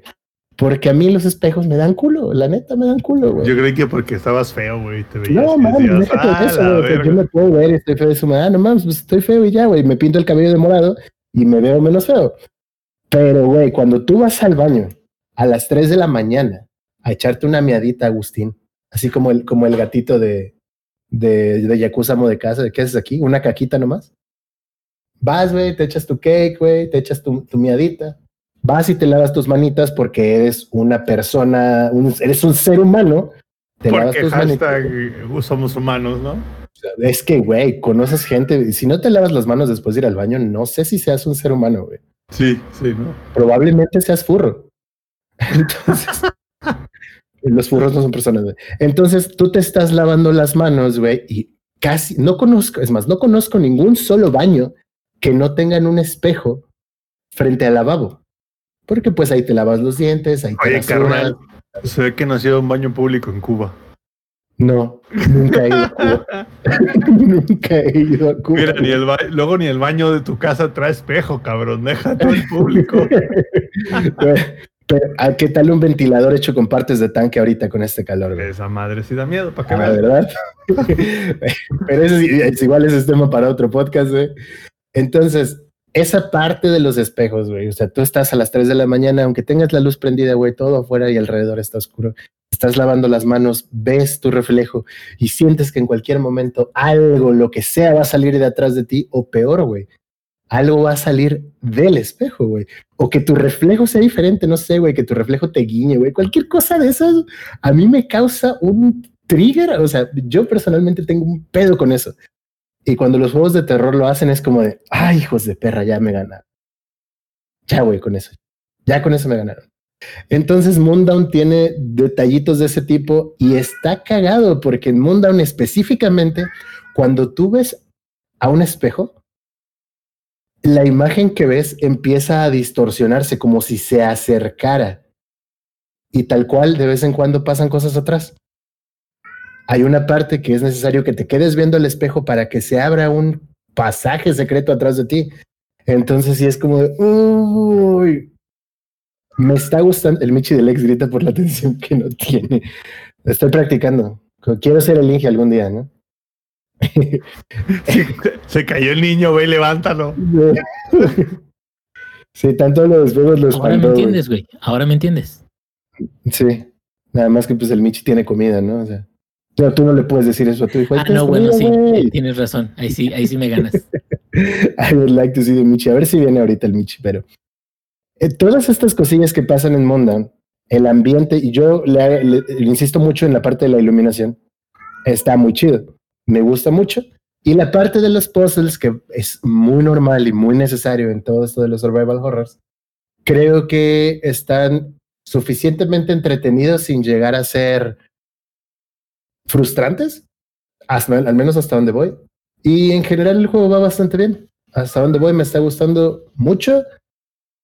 Eh, a diferencia de The Medium, creo que Medium tenía mucho, mucho, mucho, mucho potencial y de repente se fue para abajo. Y Mundan, por otro lado, creo que sí tiene más que ofrecer, además de que es indie y no sé en cuánto está en la Steam Store. Creo que está barato, porque según yo es indie. Entonces, si les gustan los survival horrors, podrían darle, podrían darle un, una probadita y seguro les gusta. Así es. Aurea dice lo mismo. Si le gusta, yo creo que ibas a decir, si le gustan los survival horrors, voten por Morena, pero bueno. Pero eso es tema para otro podcast, como solemos decir. Y por cierto, hablando de, de, de, montañismo y de todo eso, y además de metiéndole eh, un poquito de cosas raras y que no llega a ser necesariamente de horror, pues ahí por ahí dicen que el ingenierillo le gustó esto de la simulación, tanto, tanto así, que bajó ese simulador de Uber Eats que conocemos como Dead Stranding y que tiene algo que decir al respecto, ¿verdad, ingenierillo? Mira, eh, Dead Stranding, cuando apenas yo lo iba comprando ahí en el Steam, Justo ahí me decía, ¿estás seguro que quieres comprar Death Stranding de Hideo Kojima? Porque está hecho por Hideo Kojima, dirigido por Hideo Kojima. La historia también la hizo Hideo Kojima. Es más, los modelos él los supervisó y les dio... O sea, está, o sea, está incompleto. Es Hideo Kojima. todo, güey. Todo, Hideo Kojima hizo este juego, entonces todo, todo, todo, todo. No, es, toda su inspiración, su reflejo, su alma misma. oye, Alex, ¿estás entrenando un dragón? Este,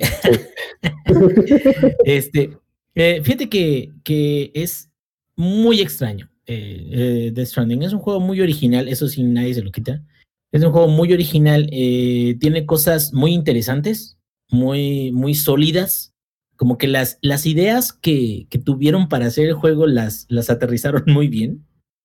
Pero este, fuera de eso, tiene muchas cosas que, que no son convencionales, pero que no necesariamente significa de que sean buenas siento un poquito como, digo, es, es, una sensación similar a lo que pasó cuando jugué Nier Automata.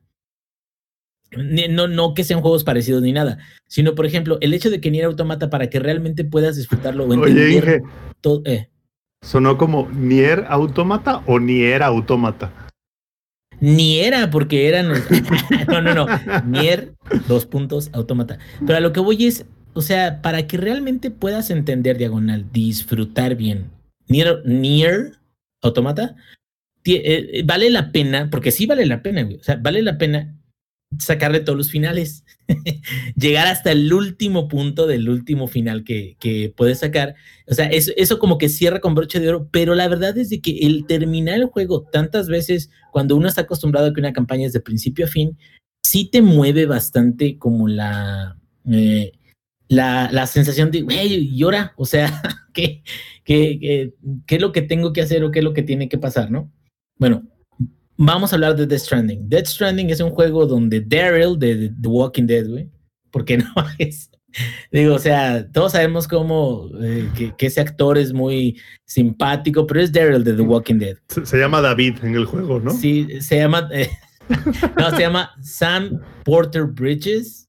Pero aquí lo, lo extraño es de que muchos de los nombres que les ponen a los personajes son como más alusivos a cómo son o a lo que representan que realmente sean nombres de ellos. O sea, él se llama Sam Bridges, pero se puso Porter para separarse de, de que era parte de una compañía que se llama Bridges que hace entregas, ¿no? Y te o sea, se llama Samuel Puentes, pues. Se, se, llama Samuel Puentes, exactamente. Pero eh, hay una compañía que es la compañía de los puentes y él decía, no, no, no, no puedo pertenecer a esta compañía porque me traicionó en XY, entonces me voy a poner Samuel eh, Puertos Puentes. Samuel Rappi Puentes, ¿no? Y eso ya es suficiente como para que sepan para evitar mi una rebeldía. demanda, ¿no? Por, Que sepan mi rebeldía. por copyright.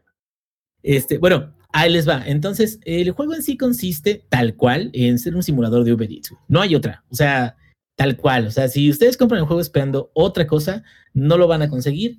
Es un simulador de Uber Eats junto con cinemáticas. Ahora, No, La es un experimento social, ¿no?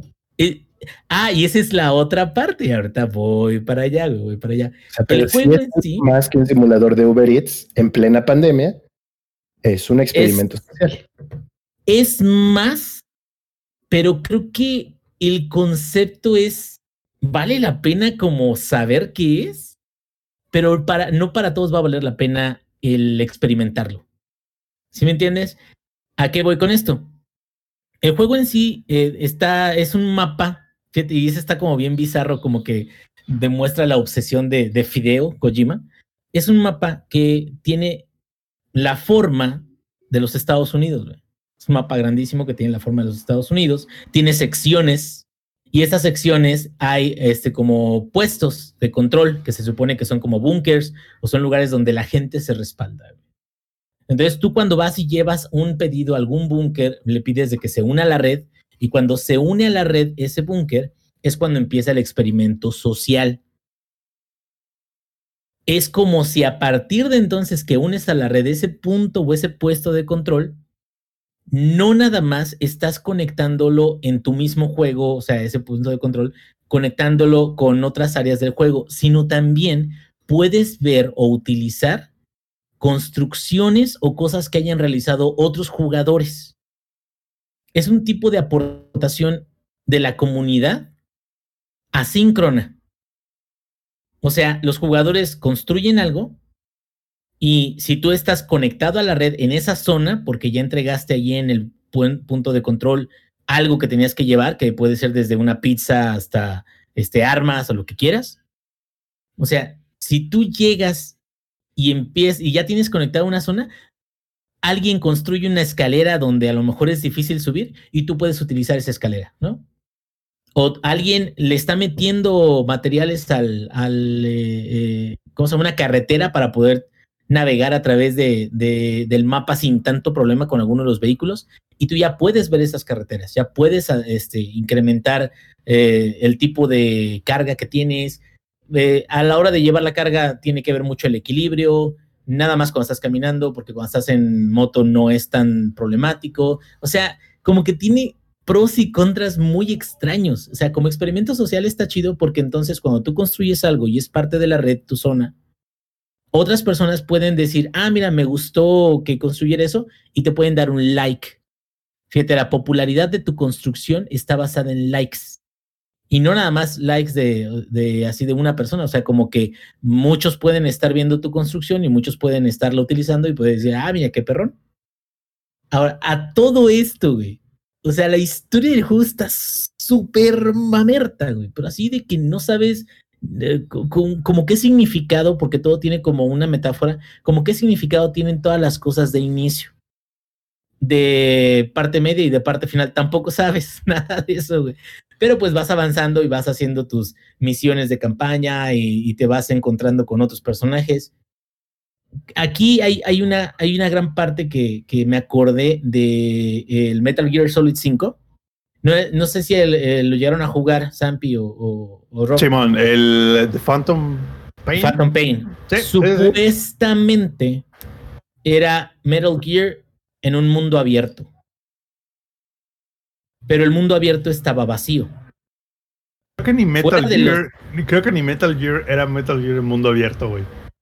Exactamente, pero lo que era, esto. era- era Metal Gear el mundo reciclado, abiertamente. O sea, era un mundo donde, pues en los campamentos había NPCs con trabajos muy específicos o muy particulares de ser tus enemigos, que extrañamente les ponías algo en el cinturón y se iban al cielo. Estaba muy loco.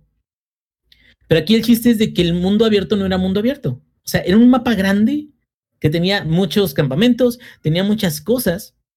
Dice, pero puedes matar a meadas a los malos. No, no, no, no, no, no, no. No por poder echarte una meada de revolucionario, que también eso me queda, está medio rara la forma de descansar del personaje, porque te meten en un cuarto y en ese cuarto tienes que hacer unas actividades una y otra vez para poder recuperarte unas granadas o poder hacer algo. Pero estar, eh, ¿se acuerdan de la, de cuando había mm, in- intermisiones o, media eh, entremisiones? ¿Cómo estaba Big Boss? Bueno, en este caso, este Snake en Phantom Pain, que se subía al helicóptero. Y ahí en el helicóptero tú podías darle la vuelta a la vista y de repente estaba la muchacha ahí con poses sugerentes y todo eso. O sea, como que ese mismo menú o tipo de menú tienen en los descansos entre misiones. Y creo que aquí va como, digo, ya para no, no este, explayarme mucho, aquí va como que mi, mi- mis dos centavos, dicen por ahí. No es para todos este juego. Lo va a terminar. A lo mejor sí, pues o nada más las, las de estas campañas principales. No me, no me desanima por completo, pero porque yo soy de. O sea, yo puedo disfrutar nada más un viaje o una entrega como lo haría en Euro Truck. Me divierto más en Euro Truck o en American Truck porque tengo musiquita, porque este, estoy manejando y hay cosas que tengo que ir controlando, hay vueltas, hay cambios en el camino. Acá es prácticamente vete caminando de un lado a otro o vete en la moto y a ver si llegas o a ver si qué onda, ¿no? Entonces no es para todos, la neta. O sea, no, yo, yo no lo recomendaría para nada. Tiene cosas muy o sea, no, interesantes. no, no- no me lo recomiendas ni tantito. A ti no. O sea, y, y, por ejemplo, conociendo, conociendo personas, sí les podría decir, de plano a ti, nada, güey. O sea, a ti, eh, a ti, Zampi, yo creo que tú lo verías y tú no podrías estar cuatro horas con ese juego. O sea, ¿por qué? Por la, la forma en la que se presentan las mecánicas, la forma en la que se presentan las misiones. O sea, en general, es muy extraño ver algo que está tan bien hecho, pero que es tan incómodo o extraño de hacer que sien- sientes raro, sientes como si estuvieras utilizando una aplicación y no tanto como si estuvieras jugando algo. Sientes como que si estuvieras tal cual navegando a través de un, un, un programa con ciertas mecánicas y viendo videos que se supone que son de historia, pero también los mismos videos están llenos de mucha carga metafórica, entonces como que también no, no necesariamente entiendes lo que pasa. En- Entonces lo estás jugando a huevo. A mí así me pasa, o sea, yo realmente no es como que me lle- llegue al fin del día, ya estoy cansado, ya trabajé un chingo, lo que quieras, y diga, ah, voy a jugar Death Stranding porque no mames, o sea, qué chingonería de juego. Nada más lo estás jugando para desquitar el precio, pero Ahorita sí, la verdad sí, yo, yo en lo particular. No digo de que no se le puede encontrar lo bueno o lo chido, por ejemplo, de que de repente te encuentres cosas construidas que te ayuden a terminar tus, tus entregas. Te quedas, ah, qué perrón, ¿no? O sea, pues, pues qué chido de que ya vi eso que se construyó. Pero esa, esa comunidad asíncrona pierde un montón su valor porque no tiene mucho propósito más que el de que tú te sientas bien con ello. y Ya. O sea, ah, qué chido que tienes yo- likes. yo te tengo una pregunta, Inge. ¿Qué tan diferente es el juego final versus los trailers que nos habían puesto? Fíjate que es, es similar, ¿eh? Más bien, creo que el juego final es más sobre, o sea, te dedicas muchísimo más al gameplay y, y mucho de lo que nos mostraron en trailers, mucho de lo que nos mostraron este, originalmente, estaba más enfocado en la historia y en las cinemáticas. Que sí, el motor está muy perrón, güey. O sea, el motor está, no está tan pesado, está chido, rendería chido y todo eso. Pero ¿cuál es el truco, güey? Que prácticamente no hay NPCs. Llegas a los puntos de control y no ves a todas las personas que están en ese refugio. No. Aparece un holograma de alguien recibiéndote. Ah, gracias por el paquete, amiguito. O sea, no hay nadie en el mundo más que unos cuantos campamentos con enemigos. Entonces. ¿qué quiere decir? Que realmente el motor lo único que está haciendo es estar, está rendereando o representando el mundo a ti, la forma en la que te desplazas y los elementos que hay en él, pero no es, es completamente... No es, un, no es un mundo vivo. Exacto, el mundo no está vivo, es más, está más muerto que el de Cyberpunk, güey. O sea, Oye, está más Inge. muerto que Night City, güey. O sea, y Night City Madres, güey. se ve muy muerto porque pues los Eh, eh, NPCs están de Okis. Bueno, acá Eh, no hay eh, ni eh, siquiera es- eso. es- Está más, muerto, está más muerto que Night City con Crown Density en low, cabrón. Más, más, o sea, de plano te quedas, ¿qué pedo? ¿Qué ibas a decir algo, Ro?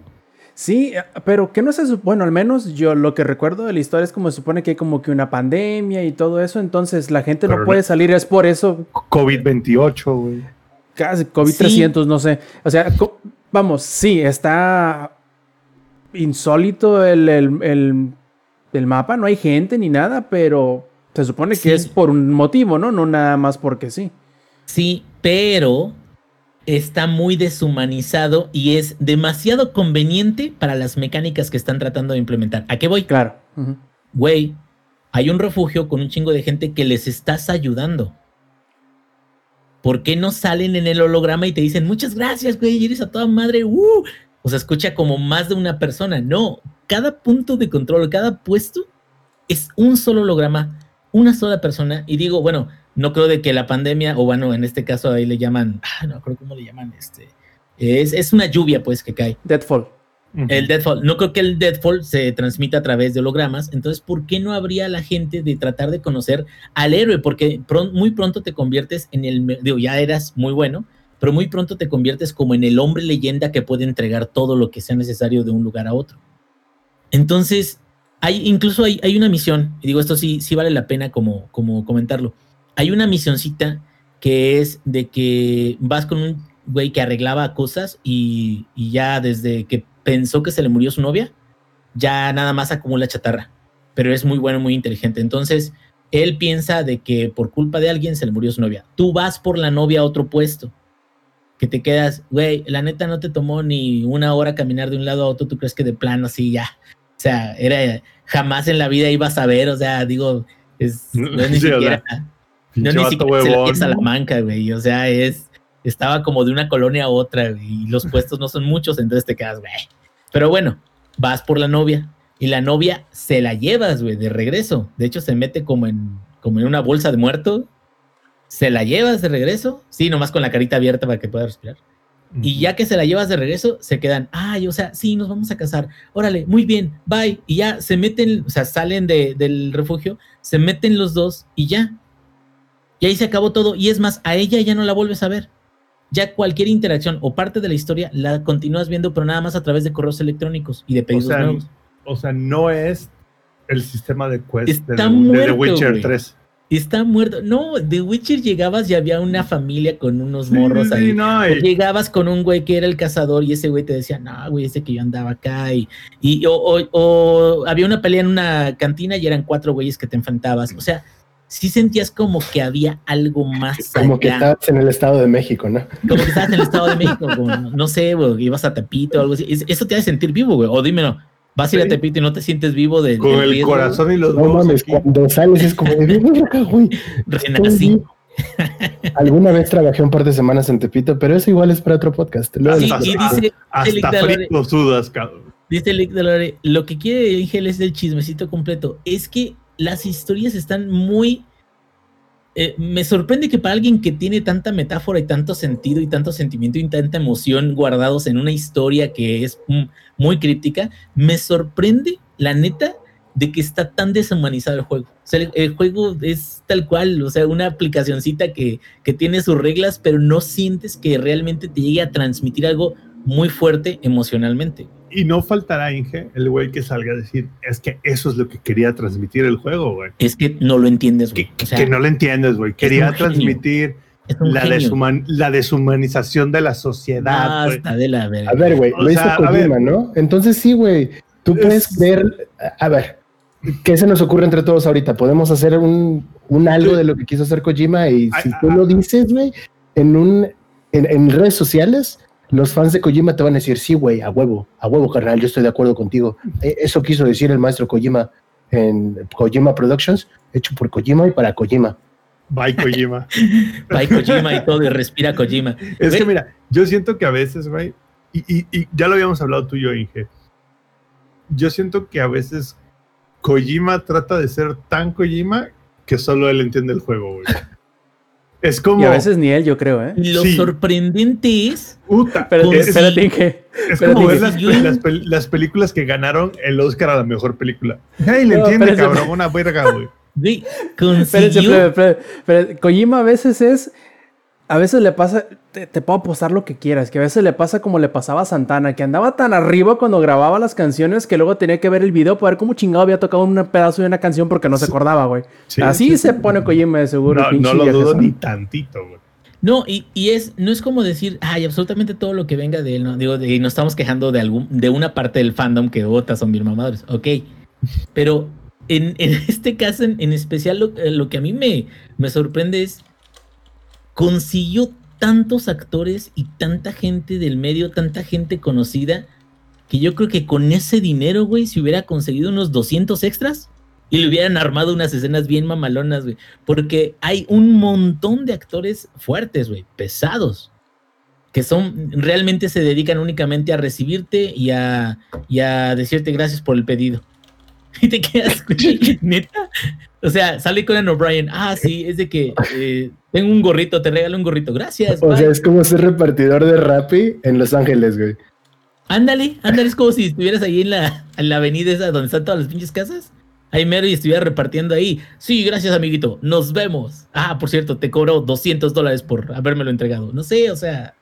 eh, la verdad, para mí, hay cosas que son muchísimo más. eh, digo, en, en- hablando de medios artísticos. Para mí me mueve mucho más o me genera mucho más como incluso intriga, algo así. Juegos como por ejemplo el Disco Elysium, que también lo estoy jugando ahorita. Que, que son muy extraños también, o sea, no es convencional el Disco Elysium. Pero, Pero tiene un tiene- propósito, güey.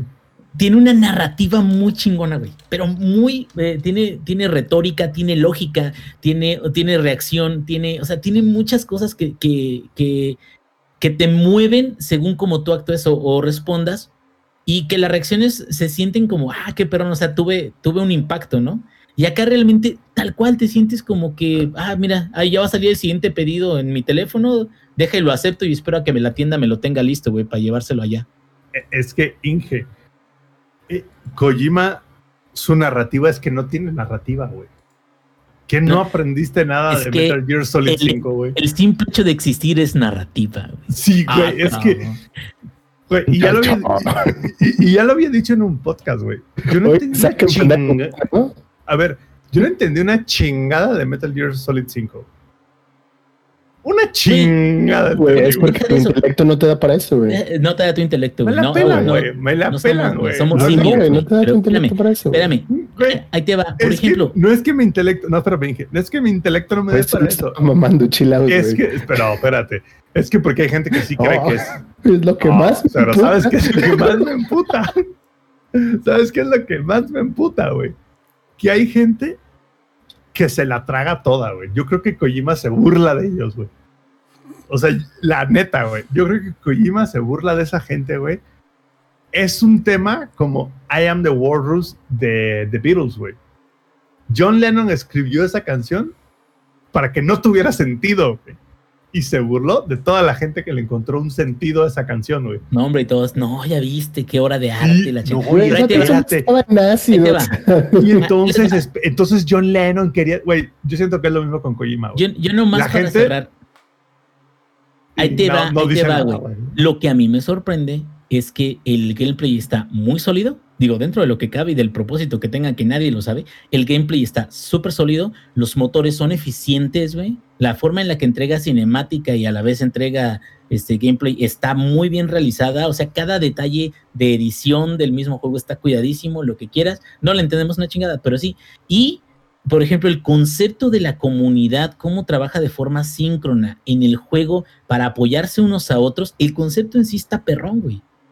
Está chido. No tiene mucho propósito, después de un rato ya te quedas, "Ah, ya nada más voy a usar lo que tienen o lo que construyen los más populares. O sea, yo para qué me voy a gastar mis cosas si a lo mejor pues no me ya ya para qué lo hago si ya ya hay zonas que ya ya construyeron mucho mejor de lo que yo podría entonces siento que ahí los huevones como yo se quedan "Ah, mejor uso Esa lo que es la ya parte existe". del experimento social. Y ya fuera de mamada, ya, sin, ya, Sí. ya, ahí, ahí va. Sin bromas, y sin, ajá. sin mamador, sin nada, nada, güey. Esa es la parte interesante.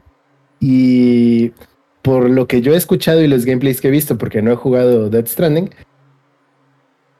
creo que su experimento social va para allá. Y está chido como concepto, güey.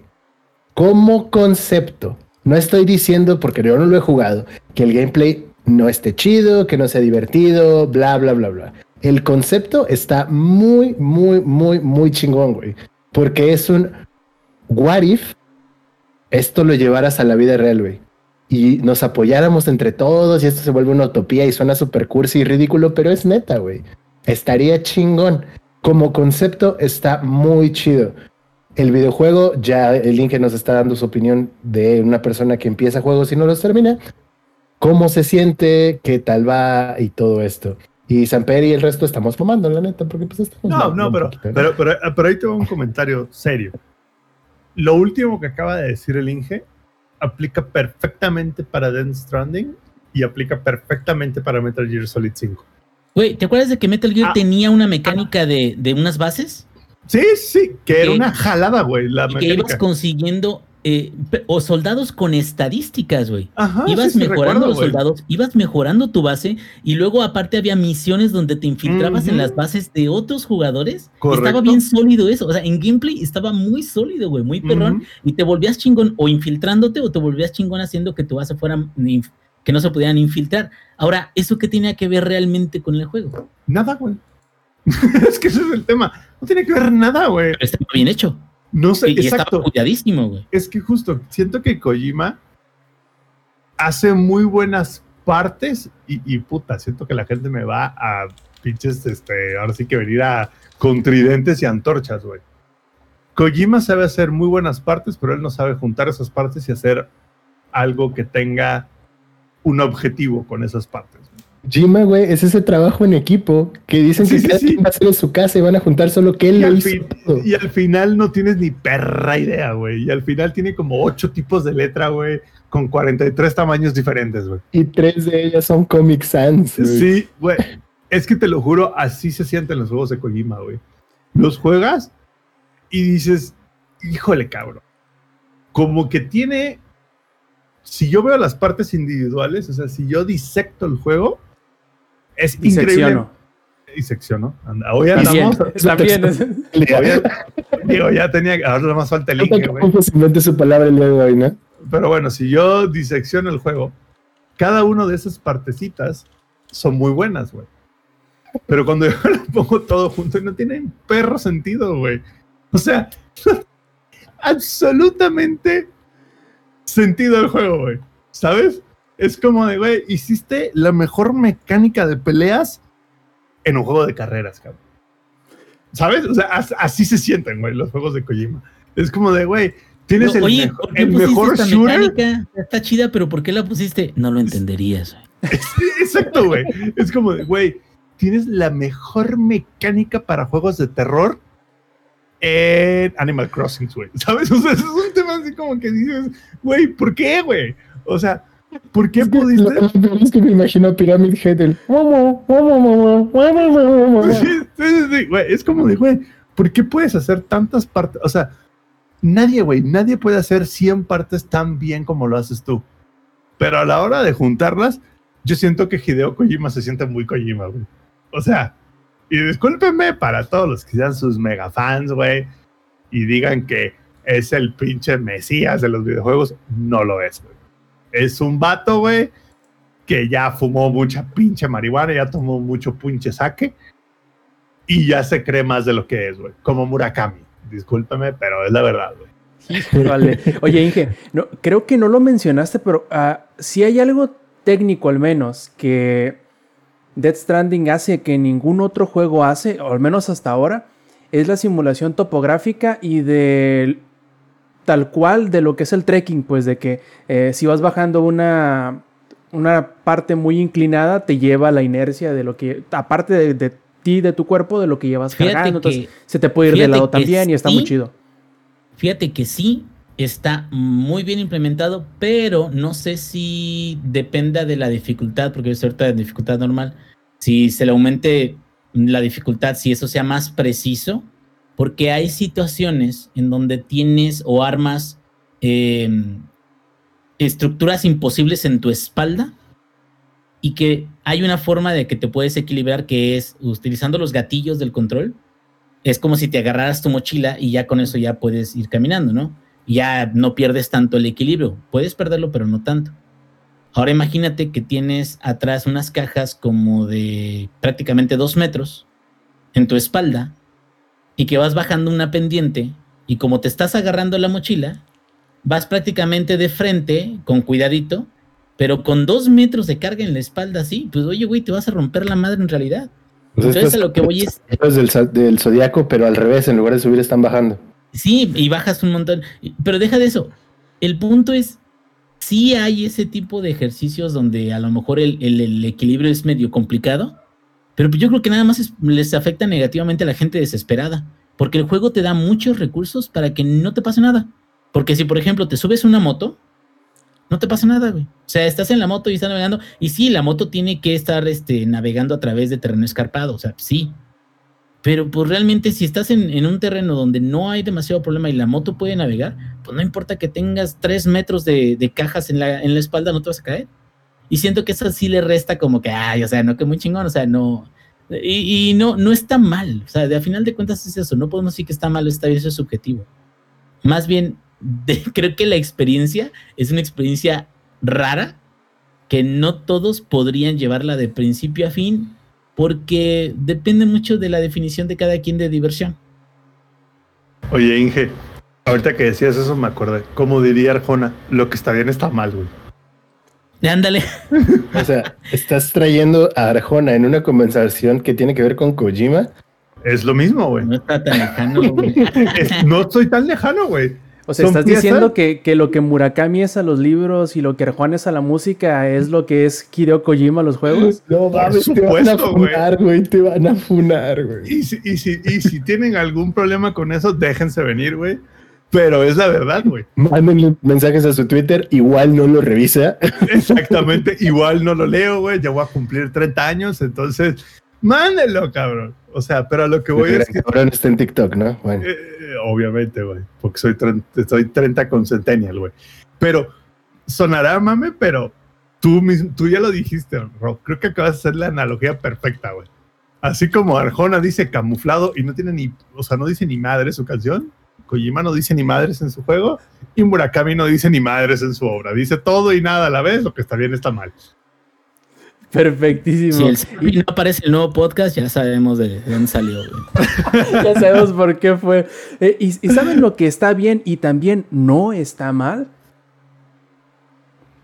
Ir terminando esta edición del Showtime Podcast porque bueno, ya cumplimos con las, bueno, casi dos horas de transmisión y nos guardaremos algunos temas para el próximo episodio. Y por eso mismo iremos pasando a los saludos y empezando nuestras despedidas. A ver, Lex, ¿cuáles son los tuyos? Eh, buenos saludos, como siempre, a toda la banda que estuvo aquí en la versión en vivo. Saludos a Paquito, saludos a Jos, saludos a Eddie Márquez, a Lick Dalore, a Maku, a Mercy, a Reike, a Estefania, a Strong Hype y a Piero. Muchas gracias, banda, a todos los que estuvieron. A Minox 007 también, que, que llegó más tardecito, pero aquí anda. Que está de vacaciones muchísimas- el perro. Y es muchísimas gracias a todos ustedes y a todos los que van a escuchar la versión grabada. Muchísimas gracias y muchísimos saludos también ahí a la versión grabada. Dave, te mando un fuerte abrazo, carnal. Así es, a ver, Sampi, si no has terminado de hacer enemigos de todo el mundo, dale, todavía puedes. Ahora sí, todavía puedo terminar de ser enemigos. No, pues obviamente saludos a todos los que nos escucharon en la versión en vivo. Para los que nos van a escuchar en la versión grabada y me van a agarrar audio, solo les recuerdo y les comento que nadie en la versión en vivo no estuvo de acuerdo con mi, con mi, can- con mi comentario de Arjona, Kojima y Murakami, güey. Así que déjense venir. Yo sé que Lex está haciendo ojos chinos porque no entendió ni madres de lo que acabo de decir. Pero déjense venir. Si alguien no cree que Arjona y Kojima sean lo mismo en sus respectivas áreas. Zampi y el Ah. Arjona Langaria dicen en el Eh, chat. Oye, na- lo- nada más te voy a hacer una, una leve, un leve ajuste. Ahí va, ahí va. En vez de Murakami, pon a Paulo Coelho.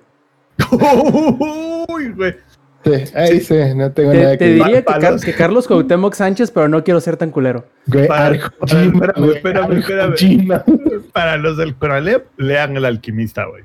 Van a saber de lo que No, hablo. vean, no se pierden de nada. Mejor lean el libro vaquero, güey. No, güey. Leanlo, güey.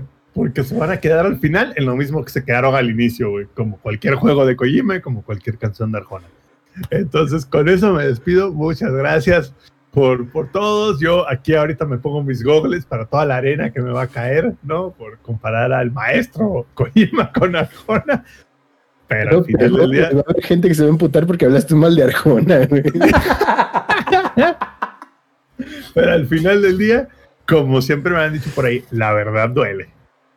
Así es, ingenierillo, ¿cuáles son tus saludos para esta edición del Showtime Podcast? No, pues muchísimos saludos para eh, Lick Estefanía, que aquí siempre al pie del cañón. Muchas gracias, muchachos, por estar aquí disfrutando con nosotros de este podcast. A toda la gente que nos escuchó, a mis amados hijos, a mi esposa, que la amo con todo mi corazón. Y digo, ya tiene mucho de que aquí no se saluda con látigo, pero yo siempre fiel saludando con látigo. Mi amor, gracias por dejarme grabar. Los amo a todos. Gracias.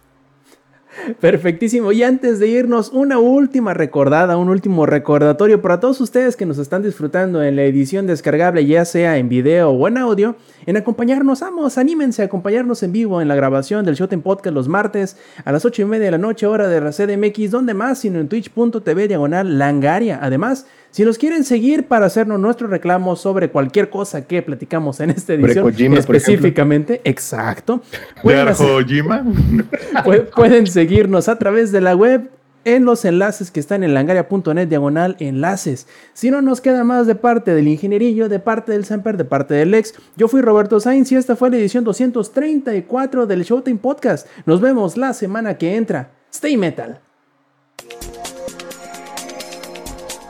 Langaria.net presentó.